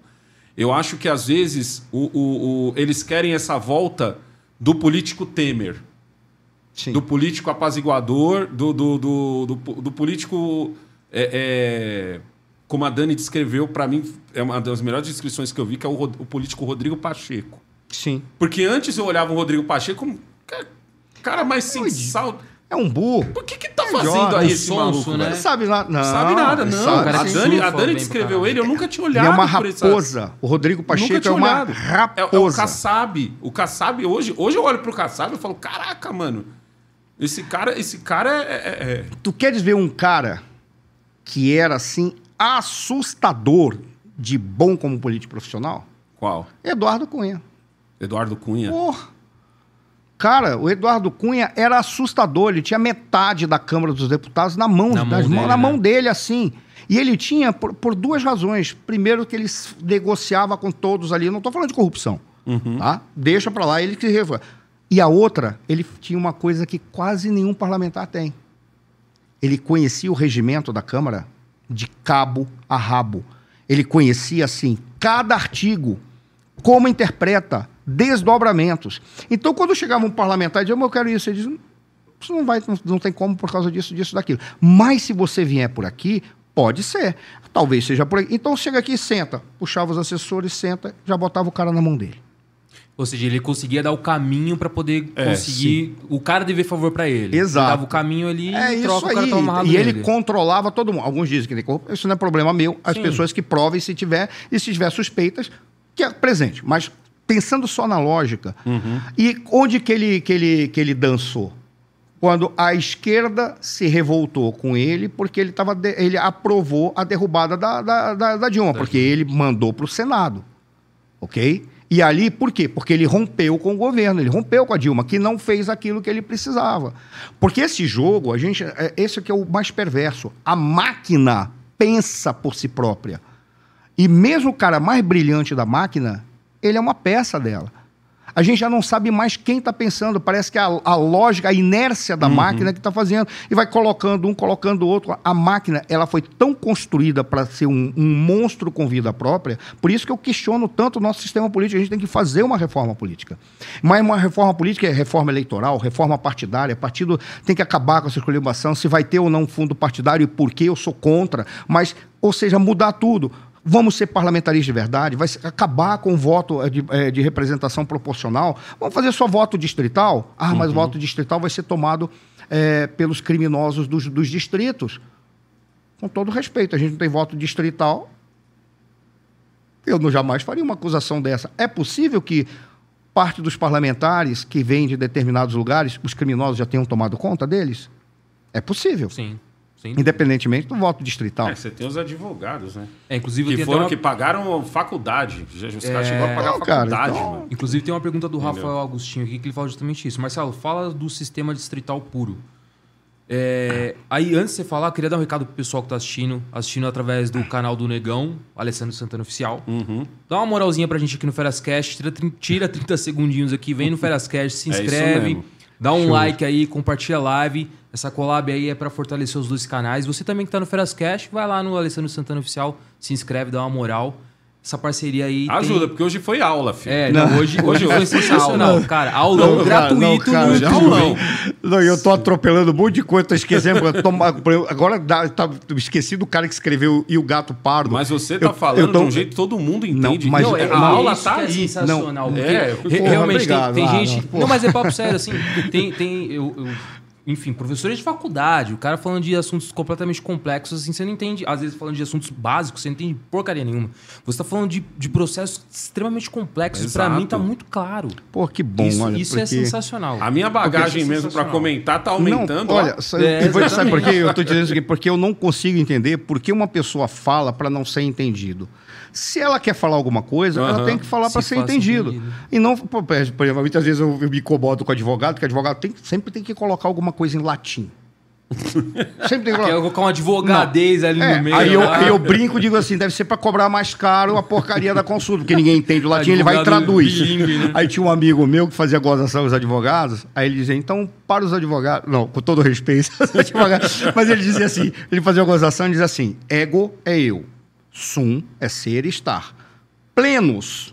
É, é, ele inventava, não é latim, isso não, ele inventava. Plenos é, to- é total, cheio. Aí ele dizia, ego sum de bagos plenos. Vocês com- interpretam como vocês quiserem. Eles me dizem assim para falar com os advogados. Então, pô. Sacanagem. e aí, pô, quando você para pra ver, muita gente, pra que, que tem que colocar o latim, cara? Fala em português. Já era. Pô, né? Bárbaro é o povo que não filosofa ou não, ou não, ou não fala, faz ciência do seu próprio idioma, cara. Pá, pá, acabou. Viemos do latim, tudo bem, mas não precisa. né? Então, pra mim, se você não quer. Você, então, porra, o que, que eu tô fazendo aqui? Entendeu? Mas, assim, sem dúvida é um dom que você tem de É mesmo? falar Pô, obrigado, cara. de um Olha, tema pô. tão complexo e, e, assim, muito claro. Você tá falando disso, não? Não, não, não, é verdade. Ah, legal, legal. Por isso, é por isso que eu falo, tá? A pessoa às vezes acha que eu exagero quando eu. Eu falei muito essa semana isso, que eu- quando a gente combinou e tal de você vir. Eu falei, mas, mano, o Marcelo é um cara que eu gosto que fale depois de mim, velho. Porque Não, ele não. fala depois de mim, mano, ele, ele já enriquece o meu comentário. Entendeu? Porque na fala dele eu já. Opa, gostei disso aqui, hein? É, gostei do- E eu já torço para que ele fale quando a gente tá fazendo mesa, torço que ele fala, porque, puta, graças a Deus, eu só vou pegar um ou outro pedaço aqui, porque ele já falou tudo, entendeu? Sensacional, Ah, não. sensacional. Mas voltando aqui, o Marcelo fala aqui. É... Ô, Marcelo não, desculpa, o Rafael. Fala pra gente. Fala... Ah, gente. né? o Marcelo fala sobre o sistema distri- distrital puro. Que é também outro coi- outra coisa que pra mim é meio obscura, eu não entendo muito bem, não. O distrital puro é o seguinte: você divide o espaço em que a, população do estado, da cidade, você divide em regiões. Podem ser bairros, pode ser cidade, dependendo, em função da população e da quantidade de, eh, de, de- de membros que serão escolhidos por essa população inteira. Suponhamos que nós vamos dividir, eh, fazer um voto distrital puro e São Paulo tenha quatro- 200 parlamentares, vai eleger 200 parlamentares. Como é que a gente faz? A gente divide o estado de São Paulo por 200 distritos. Ou seja, espaço territorial com uma população. E o distrito vai ter o tamanho de acordo com o tamanho da população. Então, alguns distritos vão ser pequenininhos em termos territoriais, mas a população ou é igual ou é quase a mesma coisa das, das outras, para que haja justiça. É mais ou menos o que os vereadores de São Paulo fazem, porque aqui em São Paulo a gente vê muita coisa do. Por exemplo, tem um problema aqui próximo à Paulista. Aí você vai procurar, o cara fala assim: ah, mas eu. ve- É informal, não é ali certinho na lima. Ah, mas o vereador que comanda aqui é o vereador fulano. Aí você vai estar Tiradentes, ah, o vereador Aí já é X. nicho eleitoral. Aí é diferente, É, então. mas, mas a lógica é quase a A mesma. Por exemplo, Aham. no caso do voto distrital puro, você acabaria é, fazendo os distritos em regiões que poderiam co- coincidir com nichos. Uhum. Já eu vou falar do nicho eleitoral. Mas qual é a lógica? Ganha o cara que está disputando naquele distrito e tem mais voto. Ou seja, você sabe, eu sei. Nós sabemos quem foi o cara que foi eleito, porque a Uhum. gente votou nele. Ou não, se não votou, a gente sabe que uma galera maior Uhum. votou nele. Então é majoritária, a maioria de Até na votos. hora de cobrar você Sim, facilita. fica até mais fácil. Eu, particularmente, sou muito a favor disso e sou a favor de descentralizar o poder, ou seja, a gente fazer um- uma reforma do Pacto Federativo em que defina melhor o aspecto administrativo do país e os recursos públicos, os impostos, não vão, como é agora, que mais da metade vai para Brasília e o que sobra de- eh, eh, fica um pedaço para o Estado e um pedaço para o município. E Brasília que redistribui de acordo com as políticas públicas ou com a interpretação e a lógica do, da- da- do governo. é Não, loucura, seria aqui. Ora, o distrital puro, ele permitiria isso. Primeiro, você saber em quem você vota. Segundo, ganha aquele que recebeu mais voto. Não é o partido que recebeu mais voto no sistema proporcional, como é feito agora. Que é um.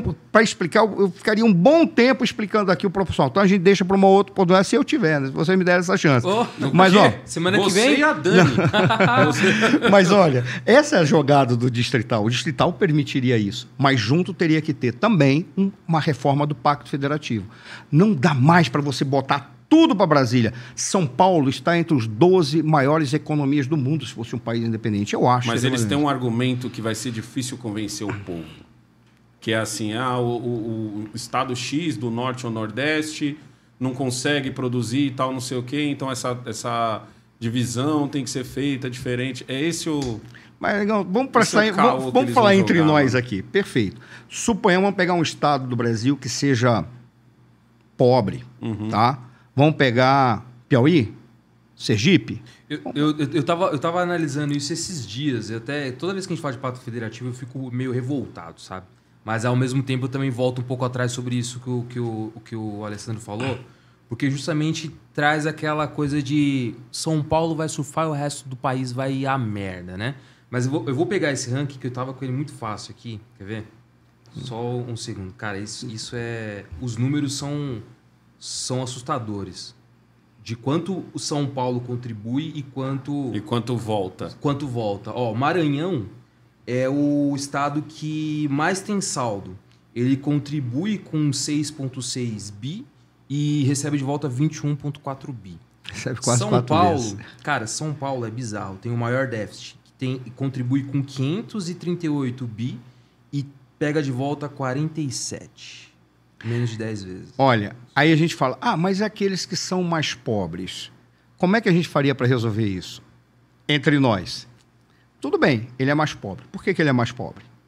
Porque não tem políticas públicas, que não tem políticas que estimulam o empreendedorismo.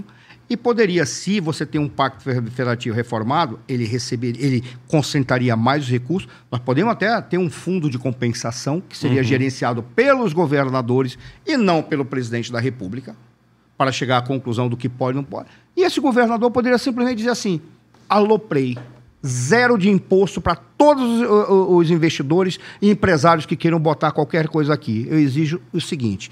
Emprego sem ser 100% daqui, tarará, tará, tem que trazer infraestrutura. É, isso que não que cobro, não cobro imposto. O que, que eu faço? Exijo que a contribuição, a, o- a reversão do imposto seja em quê? Ele próprio vai fazer o saneamento nas suas cercanias, tarará, tará. Você faz, poderia fazer uma política dessa. E diz, vou me abrir para o mundo. Ué, Singapura? Pega Singapura de um tempo lá atrás. Era uma coisinha de nada. Hoje, Singapura, você olha e diz, pô, não é possível. A invasão extraterrestre já aconteceu. Dá uma olhada nos prédios de Singapura. É bizarro, né? É bizarro, cara. Pega Catar. Mas, mas Catar, tudo bem, é outra lógica. Deixa de lado que é outra lógica. Mas se você abre espaço para os investidores e diz assim: eu quero que você crie desenvolvimento, traga escola, eduque. Simplesmente. Quer ver uma coisa que poderia trazer alavancagem social?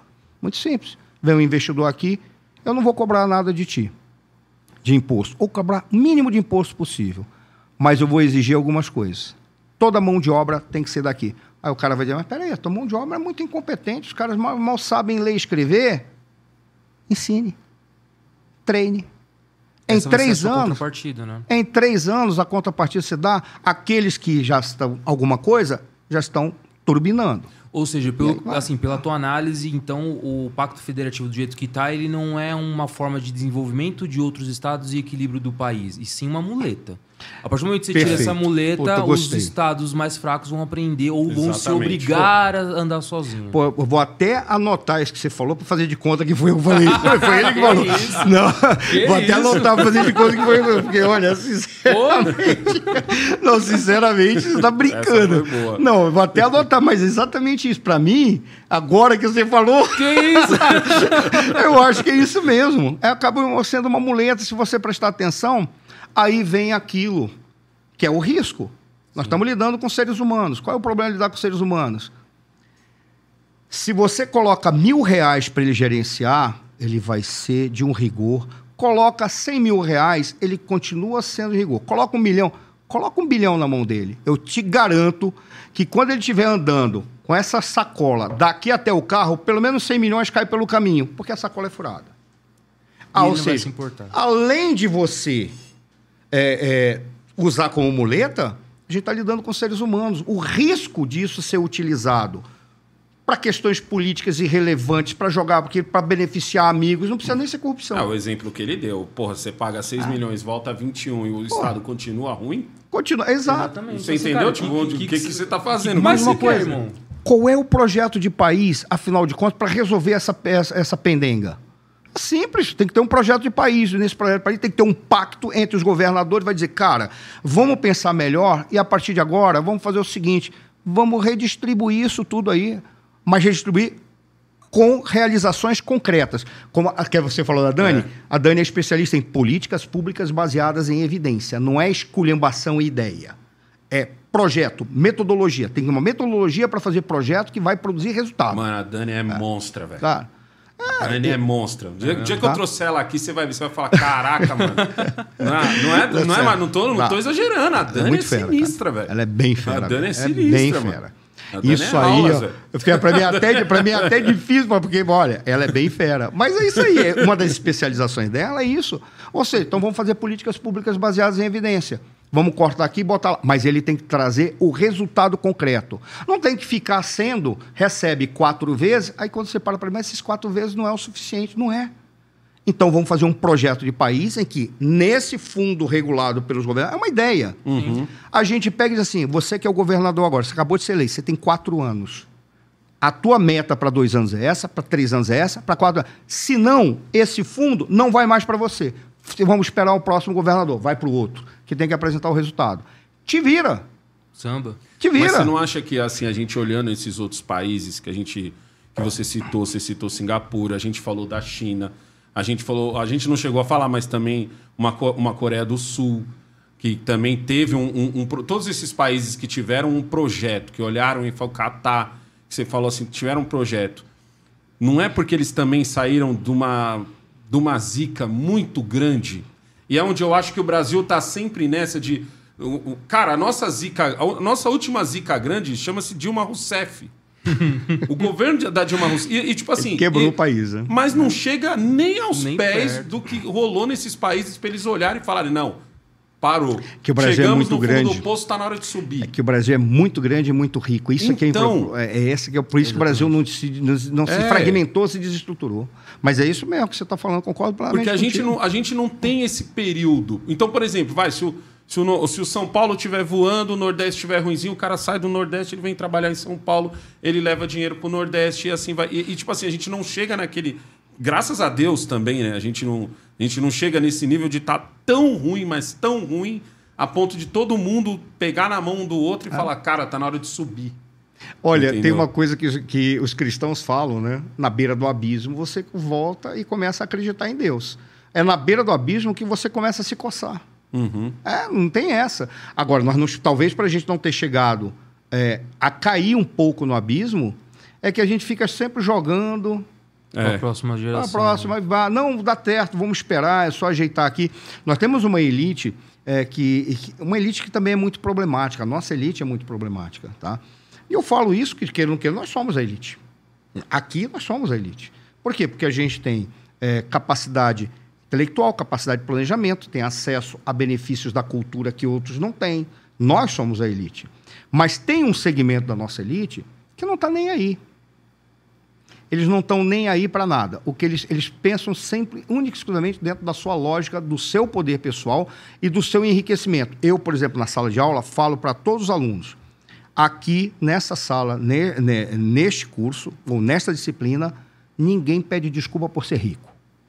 Uhum. Você tem o dever de multiplicar o patrimônio da tua família e tem o dever, se não tem patrimônio, construir.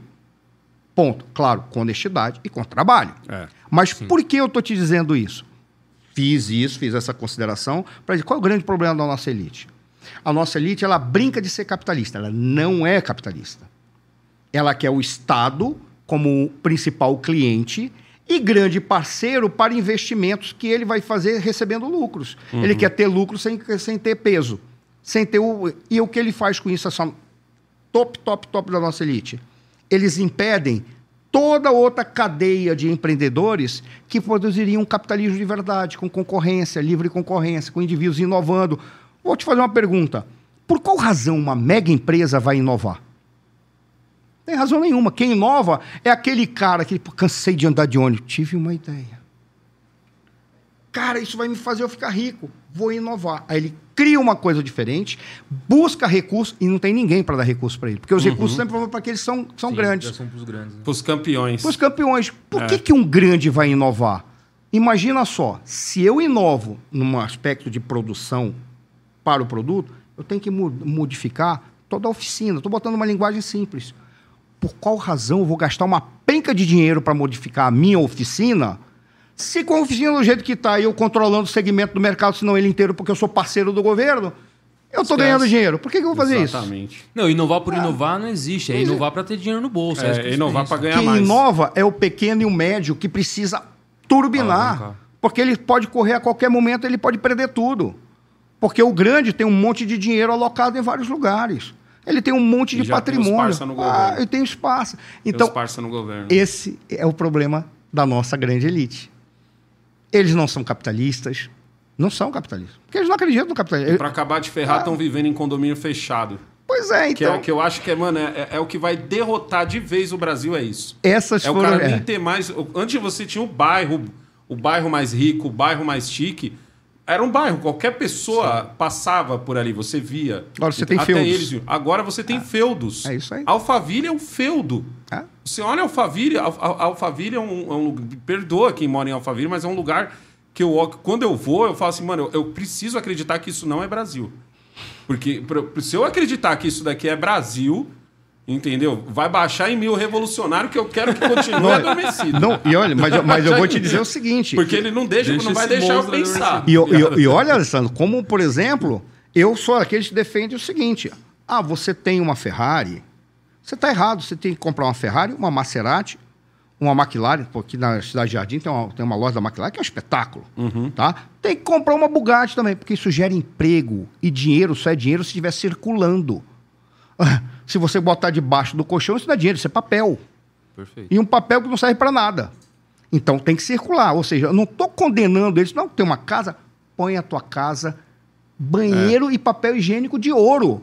Problema teu. É o teu dinheiro, e você conquistou. E faça ele circular aqui no faça, país. A questão toda, a, a, questão toda é, esses caras, alguns, não são todos, parte expressiva não é assim, tá?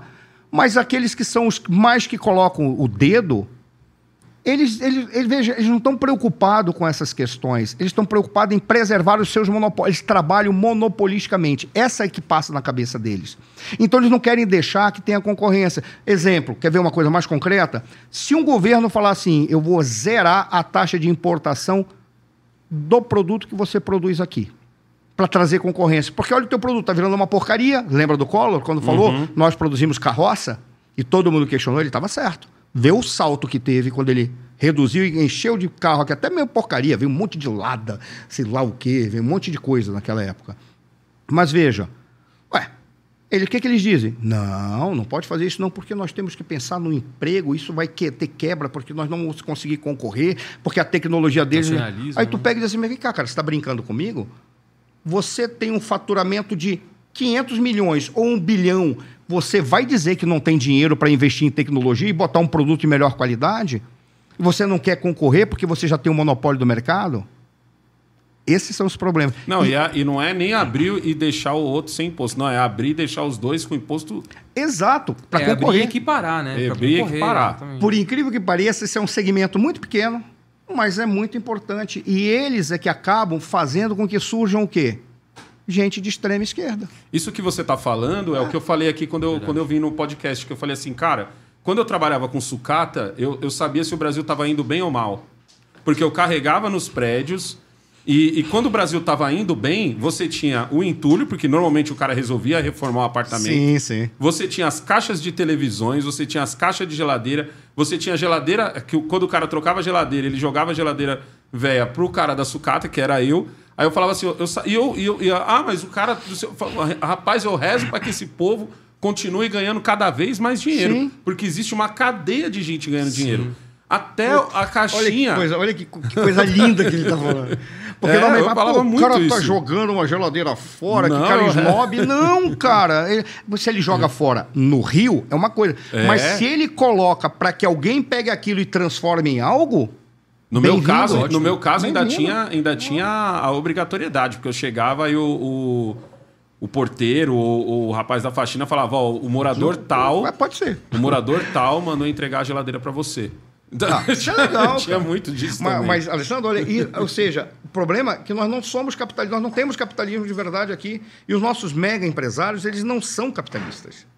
Eles, eles conseguiram acumular uma, uma fábula de dinheiro e ao invés deles pegarem e fazer, como por exemplo em outros capitalismos acontecem, que esses caras pegam e distribuem não para a sociedade, dando dinheiro por. Oh, pô, muito obrigado.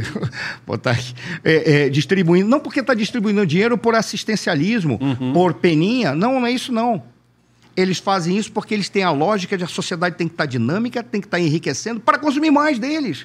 Querem ver uma coisa? Por exemplo, você chega nos Estados Unidos, é muito comum nos Estados Unidos você encontrar aqueles mega bilionários que fazem doações de milhões Que o cara tem uma e milhões. com o nome dele. É, aí coloca lá É. para a universidade. Quantos campos, é, ou melhor, quantos campi, que é, seria o plural correto, Harvard tem? É uma coisinha aqui e outra lá. Por que, que é a maior do mundo e é tão rica? Porque muita gente doa.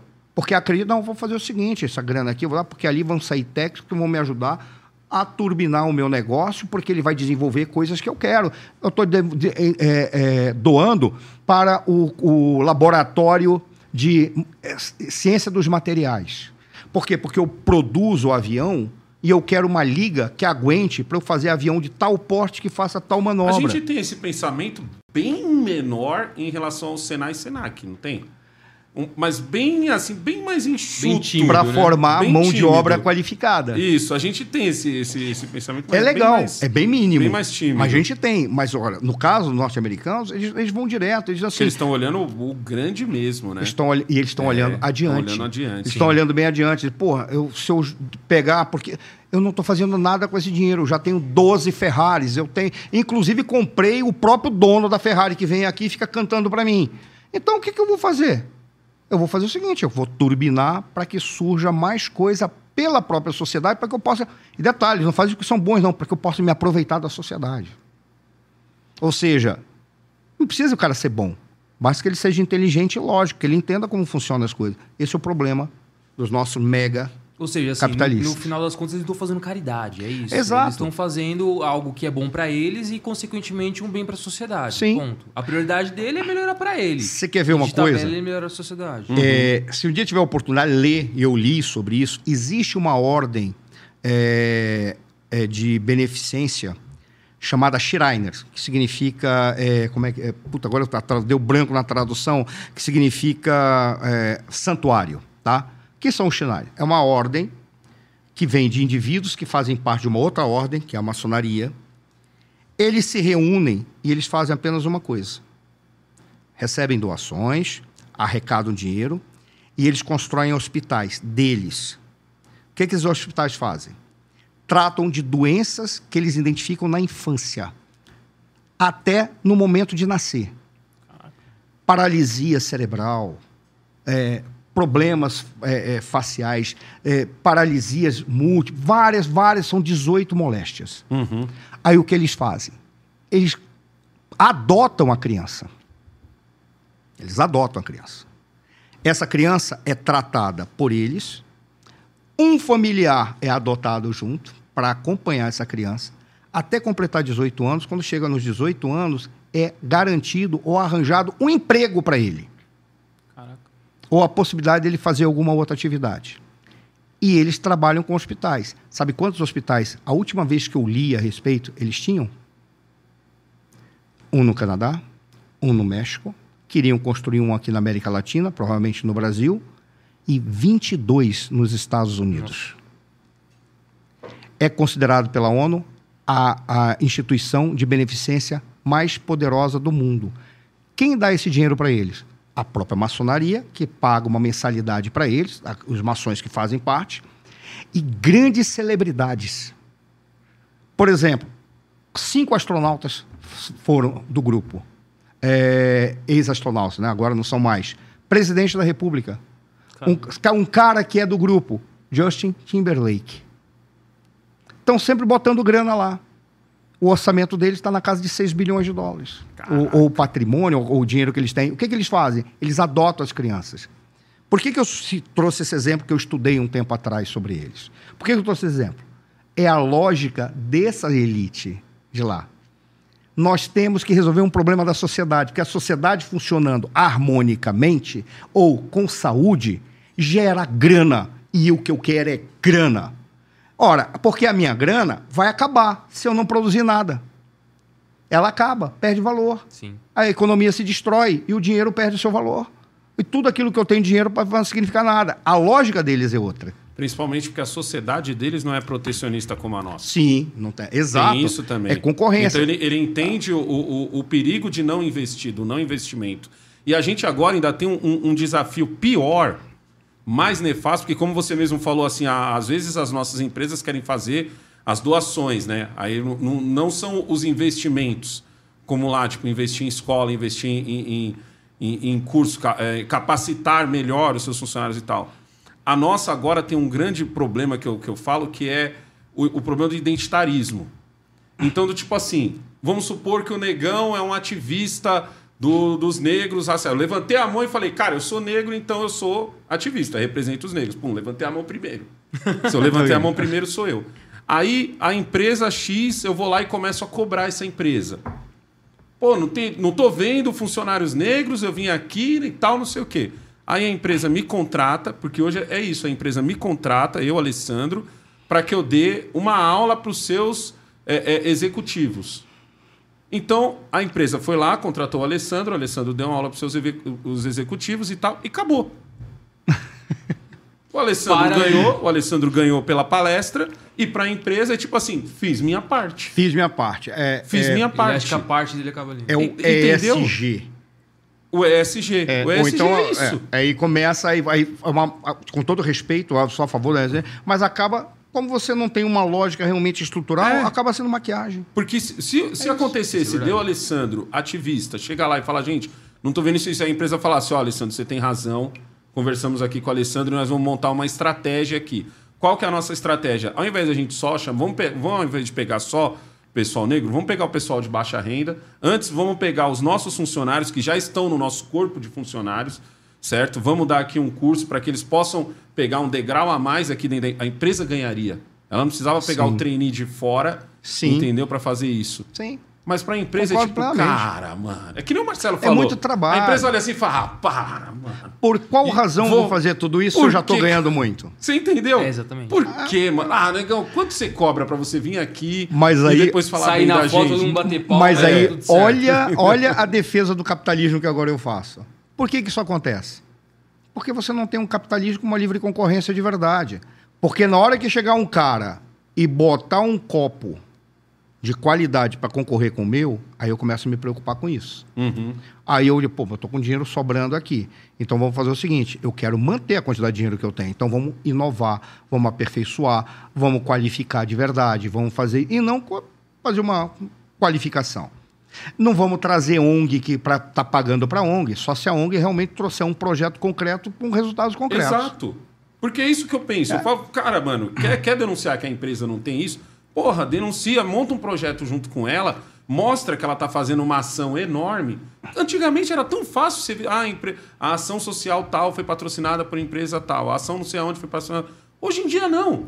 Hoje em dia o cara tá patrocinando um ativista e só. Ele fez uma palestra e a empresa falou, ó, gente, a gente tá aqui fazendo, estamos Aí, aí- fazendo aí começa a Tudo ganhar fazendo dinheiro nossa com pala- parte. é, não não estamos Então, falando mais denegrir, não estamos falando mais criado. Eles nem falavam antes. Eles não É, falavam nenhuma das fala- é. Não, a partir de hoje a gente não fala mais nenhuma. Por quê? Porque o ativista Alessandro nos ensinou que a Tem gente estava errado. social, e agora. Exato. Olha, essa palavra. de- Gente, Maluco, aí eu, te- aí eu te faço o seguinte. Aí fez essa consciência. O que isso trouxe de resultado concreto na vida daqueles segmentos da sociedade que não tem acesso aos benefícios da cultura? Não é porque nós, não, nós somos capitalistas. É exatamente porque nós não somos capitalistas. Porque não, Não, gera verdade. riqueza. Não está gerando riqueza. Aí fica todo mundo vivendo do assistencialismo. No, no, no, no começo. Marcelão, vou te falar uma parada. Normalmente a gente acaba com duas horas, mas é que. Não, bicho. Cara, eu quero, eu quero muito eu, quero, eu tô extrair. sugando o máximo que eu se eu, posso. aqui, se- olha, se eu tiver contribuindo legal, não- se não tiver, se não tiver fracassando aí na rede, Não, Imagina, pelo amor tá de Deus, mas é- olha. eu, eu- O pessoal mandando um monte de pergunta no chat aqui. Meu, tá Tem uma. Ah, que legal, Tinha uma legal. frase que eu sempre falava quando o pessoal. Eu lembro que foi assim, no segundo ano do Bolsonaro, isso ficou muito forte. Um- um- ficou forte em, em 17 para 18, depois ficou muito forte depois nas manifestações, já com Bolsonaro, manifestações pela Previdência, que era o grito. A nossa bandeira nunca será vermelha, nós nunca seremos socialistas, não sei o quê. Eu lembro que eu sempre olhava isso e eu falava assim, cara, mas a gente é socialista pra caralho, velho. Entendeu? Chega, chega em qualquer cidadão agora e fala assim pra ele que você vai acabar com a CLT. Maluco, tô, grita num trem. Entra num trem lotado e fala assim, gente, o bom era acabar com, a- com FGTS e CLT. Mano, você- os caras te batem, velho. olha, que coisa fantástica, cara. Olha que coisa fantástica. Olha, isso aqui, ó, camisa de Bitcoin. Eu não sei o que é, eu não, eu não lido com isso. Eu não lido com isso. Eu não lido com isso. Mas eu entendi qual é a lógica desse, desse treco. Aham. Se vai funcionar ou não é outra coisa. No entanto, por que essa camisa é legal? Porque essa camisa aqui está dizendo assim: a minha previdência social, meu plano de aposentadoria, é o que está escrito nessa camisa, depois eu mostro aqui, mais ou menos isso. É o Bitcoin. Porque eu vou fazer investimentos para produzir a minha aposentadoria. Olha que interessante. Algumas vezes as pessoas falam ah, é que nós temos um problema da nossa previdência, a questão das aposentadorias. Por que, que a gente tem esse problema? Por uma razão simples porque o povo foi educado para ter a ideia de que é o governo e o Estado que, num Exato. determinado momento, vai fazer a sua aposentadoria. Por que, que, isso, não, por que, que isso é necessário? Você não tem educação financeira. Cara, educação financeira já deveria ser ensinado para as crianças na hora do parto, quando ela vai para o berçário. Ali já deveria ter alguém mostrando dinheiro para a criança. Pá, pá, pá, pá. Esse dinheiro aqui comprou a tua chupeta. Se você não fizer isso, você vai perder a chupeta, que é para o bebê ficar olhando assim e falar assim: chupeta, deixa aqui do lado. Aquilo ali é importante também. Tá? Primeiro, não temos educação financeira. Não temos educação para o empreendedorismo. Todo mundo acha que fazer educação para o empreendedorismo é fazer, aprender a fazer plano de negócio pelo SENAC. Uhum. Não, isso não é educação para empreendedorismo. Como que você vai entender a porcaria da legislação que está aí, como que você vai buscar, entender como buscar recursos. Porque você pode ter um plano de negócio maravilhoso, aí você chega de chinelo de dedo, calça rasgada e camiseta, aí diz, olha, isso aqui é uma ideia genial. Aí você entrega para o cara, o cara vai, vai, vai olhar para você. Faz o seguinte, deixa aqui o teu plano, vou, vou, vou dar uma analisada. No outro dia, quando ele voltar, e eu vi isso acontecer, tá? No outro dia, quando ele voltar, o cara vai dizer, pô, cara, quero te contratar. Pô, que legal. Pô, vou te pagar X aqui, pouco, para você pra ocupar tal cargo. vai ocupar tal cargo no negócio que ele desenvolveu que o cara se apropriou. Uhum. Eu vi isso acontecer. Não foi comigo, foi com um jovem que entrou em depressão. Um garotão entrou em depressão. Nossa, isso é triste, mano. Ele entrou em depressão. Não sei como é que aquele menino não se matou. Tinha vinte e poucos anos, quando eu morava em Porto Alegre. Tá? Ou seja, não tem educação para o empre... se tornar empreendedor. Como que você busca dinheiro de uma forma que vai preservar a tua propriedade ou o teu plano e assim turbinar o teu negócio. Ninguém é educado para isso. É. Por quê? Porque não ensina como transitar nesse mercado financeiro, nessa lógica, nesse lugar de, de investidores anjos, todas essa, essas coisinhas, coisinhas que É foram educado para inventadas. ser funcionário só. Ponto. Você, você foi no ponto, é isso mesmo. É, educado para ser funcionário. então você não tem isso. E, e, e é um negócio que eu vejo que eu acho bizarro. Teve até um, um, um vídeo, agora eu não lembro que deputada que era que tava falando isso, é, que ela tava contra a educação financeira nas escolas. Foi, foi no ah, Sul. foi no Rio Grande do Sul. Foi a deputada Foi no Rio Grande do é, é, Sul? Luciana Genro. Perfeito, Que Luciana foi lá Genro. do E aí, PSOL e aí que foi assim, contra. qual que é. Aí, aí, de verdade, eh, na essência, eu, não tem como uma pessoa concordar com aquilo. Não tem como ela, de verdade. Mas o, o, o, o argumento dela, o argumento dela não é bom, mas ele é convincente. Sim. Não, tudo que é o bem. de dizer assim, cara, você não, te- você não tem dinheiro para como, como que você vai? O argumento Como é você essa, vai educação ensinar financeira. se como ela- que se ela você vai não tem ensinar se dinheiro, você não né? tem tem dinheiro? recurso. Ela, ela não exagerou tanto, mas eu vejo muitos ah, é, os ativistas mais de esquerda, eles falam assim: não, porque você, como é que você vai investir na bolsa? Você acha que você é quem? Se você não tem dinheiro nem para pagar suas Olha, contas. é- meu, é- é um argumento, mas a educação é- financeira como sai do, do, do- do seu salário mínimo para Warren Buffett, tá ligado? Tipo, É, eles, eles, eles não É, mas, eu- mas a minha, minha dúvida é o seguinte. Aí vamos pegar o, o exemplo da Luciana Genro. Será que ela acredita ali de fato naquilo? Ou ela realmente está mascarando aquilo, brigando contra, porque é uma ideia Porque é o que a veio da oposição? usar. E, meu Deus do céu. Eu tive a oportunidade de fazer debate com a Luciana Genro no Rio Grande do Sul. Ela é muito inteligente. Uhum. Eu não acredito que ela acredite nisso. A questão é muito simples. Ora, se você criar uma geração inteira para aprender a fazer investimentos, para aprender a empreender, para aprender a transitar e a sobreviver num mercado e numa, com uma economia capitalista, você quebra o discurso revolucionário deles. Ou seja, realmente é, é- é matar no berço ali. É claro, porque você quebra um discurso revolucionário, porque você está criando exatamente aquilo que era o terror do Marx. Ah, E o melhor, não é nem do Marx, era o terror do Lenin, depois do Trotsky, terror do. do, do, do puxa, tá difícil. É como é, é, do, do Antônio Gramsci, de todos aqueles caras que, num determinado momento, quando eles foram fazer a revolução, principalmente na Revolução Russa, e que era a pergunta que se fazia. Ora, a revolução vai surgir espontaneamente? O que é isso?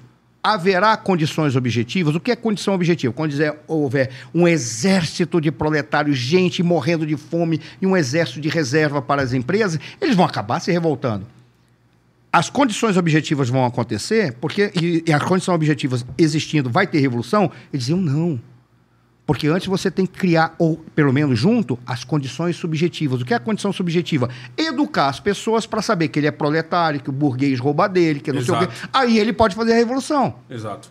Ou seja, ele coloca uma, uma- um cabresto ali pra poder Claro. fazer a revolução em cima daquele Mas cara. Se Aqui- você estimular o negócio da educação financeira, você vai matar a condição subjetiva, porque o que, que os caras vão entender? Eles vão entender que ser capitalista é bom, empreender é bom. Eles vão defender a lógica da propriedade privada dos meios de produção. Investir, ter dinheiro, concentrar, enriquecer. Mas tem uma coisa também, então tem uma vai. coisa também que me deixa puto também. Você tem uma classe de uma galera mais rica que acha que o pobre é muito ignorante. A, a Cleide esses dias falou uma frase lá em casa que foi a seguinte: ela falou assim, ela, a Cleide fica brava com esses caras assim, pensam assim, né? E ela falou assim: esse povo tem que entender uma coisa: o pobre, ele já é empreendedor por natureza.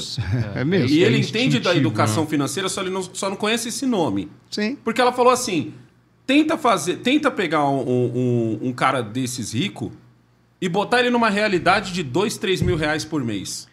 Cara. Aonde, aonde desses 2, 3 mil reais por mês, entendeu? Então o pobre já samba naquilo. O que o pobre É tem que, é, isso que, mesmo. é, é que exige, um, exige um, um exagero do diálogo. Que é aquele exagero do cara que fala assim, pô, eu tô trampando de Uber, eu sou empresário de mim mesmo. E acabou, é só isso, você é empresário de si mesmo. Aí chega o ativista e diz assim: não, você não é empresário. Por quê? Por que você não é empresário? Porque olha quanto ganha o. o, o- A Uber, né? o A. Uber Não, ganha. ele, ele não usa a Uber, ele usa um, um- Como é o nome daquele que fazia o aprendiz? O Roberto Justus. Ah, tá. Olha quanto ganha um Roberto Justus. Ele é empresário. Você não. Aí você olha e você fala, cara. Porque é sempre um exagero. Quer É retirar o É, desejo de sempre um ser exagero, empreendedor. Sabe? E dizer não, porque você não é proprietário dos meios de produção. Você então, por exemplo, é a mesma coisa do Uber que, tá, a gente estava falando aqui. Pô, É. tudo bem que a Uber ganha muito mesmo e é injusta. Aham. Mas, ora, O Google. é exato, Ó, mas o- peraí. Eu, eu sempre digo assim, gente, o meu salário, de, de, o salário entre aspas, assim, do que eu produzo no YouTube, eu te garanto que o Google ganha 20 vezes mais. Sem dúvida. E eu nem ligo. Sim. Tá ligado? Eu, eu entendo isso. Eu, eu entendo e aceito. Entendeu? Porque eu tô ganhando o meu. Eu não, eu não quero que ele quebre. Ah, eu tô puto, porque eu acho que ele tá ganhando 20 vezes. Não, deixa ele. Ele podia ganhar 100. Não, e se ele quebrar, você vai pro breve, né? Mas ele quebrou o brejo. é, exato. E tem, agora, qual- qual é a Exatamente. jogada? Quando a gente estava falando do Uber, tudo bem, é, certamente, é verdade. A, a- a- o Uber, às vezes, ele é injusto com, Lógico, com, com, com o motorista. né? Só tem um detalhe: tem duas formas de você acabar com essa injustiça. A primeira delas é exigir, estabelecer algumas regras para que eles trabalhem de uma outra, de uma outra forma, em que haja uma melhor remuneração ou participação menor, maior para o, para o cara que é o seu sócio. Porque, na verdade, o cara do Uber é um sócio. Exatamente. Ele pega muita pancada na cabeça. Mas tem uma outra que eu acho que é a mais legal. Simples. Cara, o que, que é o Uber? É um aplicativo que passa informação para que os caras tenham mais agilidade para sair de um ponto, pegar um cara e levar onde ele quer. Uhum. É só isso. Isso é tecnologia. Concorda? É o que antigamente o táxi faria no rádio. Exato, estimula a surgirem outras. Põe um monte de gente para concorrer, não apenas o Uber 99, quem quer que seja. Pô, coloca 50. Quando tiver 50, o que, que o Uber vai fazer? Puta, eu tenho que ter mais gente comigo. Como é que eu faço ter mais gente? Vou Exatamente. reduzir É porque a vai, taxa. vai, come- vai começar a encarar o motorista como um sócio de fato. Exato, transforma o motorista num sócio. Porque a Uber vai dizer o seguinte: o que, que ela vai falar? Pô, tudo bem, eu posso ganhar um bilhão em um mês, mas eu posso ganhar um bilhão em um ano. Eu vou de aquilo que a gente estava conversando no início. Só multiplica quem soma, só soma quem sabe dividir. E quem não sabe dividir, porque não soma e não consegue nunca multiplicar, vai sempre diminuir, vai, Vai perder. diminuir. Ora, aí o que, que ele vai fazer? Simples. Ele vai de- torna um sócio de verdade, aumenta o lucro dele, faz com que ele fique mais comigo, não vá para o outro que é meu concorrente, aí vai. Não, só de você ter dois, três aplicativos, isso já tá acontecendo. Ah, pois é. É, não, e assim, Isso já tá quem, quem que a gente tem de, de aplicativo? Tem a Uber, a 99 quem mais? Aí vamos pensar em, em aplicativo de entrega. É. iFood, o Uber Eats e quem mais? Cara, não tem. Tem que ter mais. Tem que Esse ter que é- mais, essa tem que que é ter a jogada. muito mais. Tem que ter muito Pô, mais. tem que ter mais, eu sei, mas como é que você tem mais? Pô, você tem que estimular que esses caras façam investimentos aqui. Uhum. Agora, como é que um cara vai fazer um investimento se um prefeito alopra? Ah, não, quero sobretaxar aqui que eu preciso ter mais dinheiro para pagar minha folha de pagamento de cargos de comissão. Ou Por quê? quando o ministro do Trabalho já chega falando que. É injusto porque são trabalhadores, você é isso um burguês. Isso é tipo escravidão. Isso, cara. É, Nossa, é isso, isso- é, tá vendo o exagero? É, o exagero é, é. sempre. Cara, cara, como que você. é, É, tipo o cara que qualquer coisinha ele bota nazismo no meio. Que eu Mas olho sabe assim e qual- falo, mas cara, sabe qual que é a para pegada? de usar isso, porque você tá exagerando muito. Mas sabe o que, é o, o que é danoso do exagero? É que tem uma galera que abraça, velho. Tem uma Tem. galera mas muito tem. grande. Assim, Tem, tem, uma mano. galera que quando o exagero... Eu sou um desses, né? Quando tem exagero, eu me afasto. Ah, legal. Seja de qualquer um Ah, dos legal. lados. Seja de direita ou de esquerda. Eu vejo exagero e falo, "Putz, esse cara tá louco, velho. Pô, mano, vocês estão Agora tem a galera que atrai pelo exagero. É. Ela Ah, sim, abraça sim. aquilo como uma verdade absoluta e, meu, e O todo mundo exagero tá é necessário para sua condição de vida. Então ele E vai. o fato tá ali te mostrando que tá exagerando. Exatamente. É, é isso aí. Não, e os fatos estão ali, os fatos estão ali, na sua cara batendo. Mas olha, mais uma vez, por que, que o pessoal de esquerda me detesta? Vocês podem ver, eu estou fazendo uma defesa do capitalismo aqui. Aí alguns vão dizer, ah, mas o capitalismo é uma exploração. Pô, capitalismo que nasceu do momento em que Marx escreveu não tem nada a ver com isso aqui agora. Uhum. Porque na época do Marx você não tinha a tecnologia que tem hoje, você não tem a capacidade de produção que você tem hoje, você não tinha a capacidade de informação que tem hoje, você não tinha a capacidade de transporte que você tem hoje, e você não tinha uma coisa que é a capacidade das empresas se colocarem na bolsa de valores de uma maneira tal que o empregado da empresa pode ser o sócio dele. Pode comprar um pedacinho. Pode comprar um pedacinho, cara. Para ir lucrando ao longo do tempo e de negociar e jogar com Eles, isso. eles têm essa. Aí é a educação financeira e a eles, educação eles de têm negócios. essa, essa cabeça. A questão é que, assim, a militância não tem. Não é à toa que outro dia tinha um partido lá que briga, não, porque isso, porque aquilo, e CLT é bom e o caramba quatro, mas quando foi fazer o, o post, precisava contratar funcionários, deixou bem claro que queria PJ. Você é entendeu? Então, tipo assim, hipocrisia, o né? cara, o cara entende, mas aí ele lembra assim, pô, mas a minha militância que eu, eu trabalhei tanto, aquela que gosta de um exagero, como você acabou de falar, Igor, aquela que gosta de um exagero, ela não vai querer esse bom senso aqui, ó. Esse pedacinho de bom senso eu tenho que apagar. É. Marcelão, Esse é o problema. Marcelão, caraca, mano. Que aula. Pô, Não acaba- falei pra não, você que ele é não, pô, monstrão, mas mano. nós estamos falando isso aí. Não, Fala- sério, professor. Não, vocês estão fazendo, vendo fazendo isso aí para não sair daqui deprimido, né? Que isso? Tá louco. Imagina. Que é tá isso. Olha, eu quero, eu quero agradecer muito e quero já deixar um convite Pô, em aberto. Porque eu, eu quero trazer a Dani. Mano, quando você vê a Dani, a Dani é monstrona também, mano. E eu Cara, quero Dani é que um fera. dia, mais pra frente, venham os dois. pá, pra mim vai ser uma honra, cara. Olha, Caraca, a, gente, a gente vai combinar isso. Eu já, eu Ah, já vou mim mandar é uma mensagem honra, pra cara. Dani pra poder trazer a Dani também. E um dia mais pra frente a gente trazer os dois.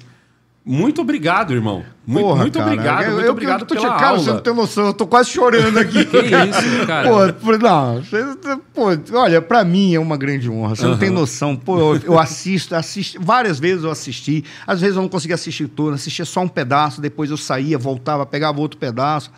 Então, pra mim é uma grande honra, cara, porque o trabalho que vocês fazem aqui é maravilhoso, pô. Eu queria aprender a fazer o trabalho que vocês fazem. Sinceramente, não é para concorrer, tirar de nada disso, não. Porque é muito legal o que vocês fazem aqui. E dá oportunidade para que eu possa aqui falar, explicar algumas coisas. E tem um dado que é, é até interessante. É, e aí, eu, se eu voltar aqui, a gente voltando aqui. Quando voltar? Eu tenho, eu tô com problemas cognitivos desde a da minha Covid. Tem Uhum. hora que eu tô falando contigo, por no início, não sei se prestou atenção, falar você e você, porque eu não conseguia lembrar o nome do Igor. Ah, mas foi falado só hoje, não interessa. mas eu também esqueço de Não, mas só, só tem um detalhe. Eu esqueço o teu nome, Alessandro. Eu esqueço o nome das coisas. E se me corrigir, eu tô falando alguma coisa, a palavra vai embora, pode me corrigir e me ajudar na hora, porque tá me ajudando, porque eu tô com a- eu tô com um movimento. Se eu perder o momento daquela palavra que eu esqueci, aí eu perco todo o movimento do raciocínio. Então eu prefiro apostar. Mas isso foi turbinado depois da, da Covid, porque eu fiquei dois meses internado ali. Eu, pô, fiquei- tive no Beleléu mesmo, quase que eu fui pro... Eu, eu brinco dizendo, não fui, eu não morri ali porque nem o diabo me quer, mas sinceramente ali, pô, cheguei a ter 70 e pouquinho de saturação, cara. Nossa, mano. É, foi... Aí eu fui entubado para fazer um exame, aí depois eu conto essa história de intubação, foi uma coisa pô, super traumática. Porque foi. Aí, ali, eu tô com sequelas até hoje. Sequelas, perdi. Tô com dois graus e meio a menos de visão Caraca. em seis meses. Então, isso Caraca. é sequela. Tu tá vindo, veio um monte de sequela. Um monte, um monte, um monte. Mas graças a Deus. Mas graças a Deus, tô Graças aqui. a Deus você tá aqui com a gente dando aula. aqui Mas no aula. fiz isso aqui, você vai dizer. Se a gente voltar aí, se eu, cara, me corrige se eu falar alguma coisa, porque eu vou no argumento para contribuir com o trabalho de vocês. Ah, não sei não, viu, Marcelão? Que eu vejo você falando assim, eu falo, mano, deixa Dá- o cara falar. não dá mano. pra parar, não dá Deixa- pra interromper, velho. Não dá pra interromper. Você tem mesmo o dom da comunicação, mano, de verdade. Pô, legal. De verdade Olha, mesmo. eu vou mandar pra minha mãe, tá com 90 e pouco aninhos, cara. e ela tá lá, ela não deve, deve estar dormindo, só eu vou pegar só esse trecho e mandar pra ela. Tá vendo como valeu a pena ter apostado em mim? Sensacional. Valeu, Gente, cara, valeu. muito obrigado, muito obrigado, Marcelão. Igor, muito obrigado. Quer fechar com agradeço. alguma aí? Eu... Não, mandar um recado pra galera aí, pra É se aí. inscrever no canal do Ferascast, também seguir a gente nas redes sociais, TikTok, Instagram, Facebook, estamos em todas, as- estamos em todas as redes sociais, então não se esqueçam toda segunda-feira essa collab maravilhosa com É o aí. Alessandro Santana Se Oficial. Deus quiser, nós vamos botar mais um dia nessa brincadeira vamos, aí vamos, também. Estamos show de bola, conversando cara. aqui poder colocar mais um dia. Marcelão, quais são as suas redes sociais? Sabe de cor aí? Eu tenho um Instagram, Marcelo Underline Suano. Certo. Eu tenho Twitter, que eu não lembro agora, mas depois eu vou passar. Quem tá no Instagram, eu passo. Mas o vai estar aqui no primeiro Mas, comentário mas na tem um detalhe, eu perdi todas as colocar. redes, porque eu fui, eu contei no início aí, eu fui meio perseguido no há dois, eu perdi, perdi Instagram, perdi Twitter, perdi um monte de? Eita, foi, foi, é, fui bloqueado. Por outras razões. Mas não foi nem por discutir política aí, foi discutir política internacional. Eu queria só explicar e todo mundo queria que eu descesse o todo pau num no outro cara. Eu digo, não vou fazer isso. Aí você resolveu ter bom senso. E aí Aí agora, pronto. agora, agora o, Não, os- fui- os- fui bloqueado. o pessoal do é? bom senso é que está sendo apedrejado. Pô, cara, me, me, me cortaram tudo. Cortaram mesmo. Cortaram tudo. Aí, por exemplo, no Instagram, para eu, pra eu tentar, eu tentei recuperar, Uhum. agora tem que mandar uma foto você segurando não sei o quê. Agora tem que mandar uma foto assim. Caraca. Agora tem que mandar uma foto assim. Tem que fazer. Pô, tinha uma hora, eu, pô, esse cara não é possível. Toda vez que eu mandava, aí não voltava. Nossa. Eles não queriam mesmo liberar. Aí eu criei um outro Instagram, né? Criei um outro. E recomecei com aqueles cuidados que aí eu entendi que Com todos os cuidados. é, todos os cuidados. Não pode falar certas coisas, não pode ficar isso, É. não pode falar aquilo. E detalhe, eu não gosto de ofender ninguém. Não, Exatamente. Na- mas eu não é- só falar. tava tentando Mas é por causa da explicar. sua opinião. é porque eu só estava tentando explicar. Nem opinião, estava tentando explicar, pô. Pô, o que está acontecendo é isso. Não, não, não. Você tem que dizer que esse cara é mau e todo mundo tem que bater nele. Não vou fazer isso, porque o cara não, não sei nem o que ele é.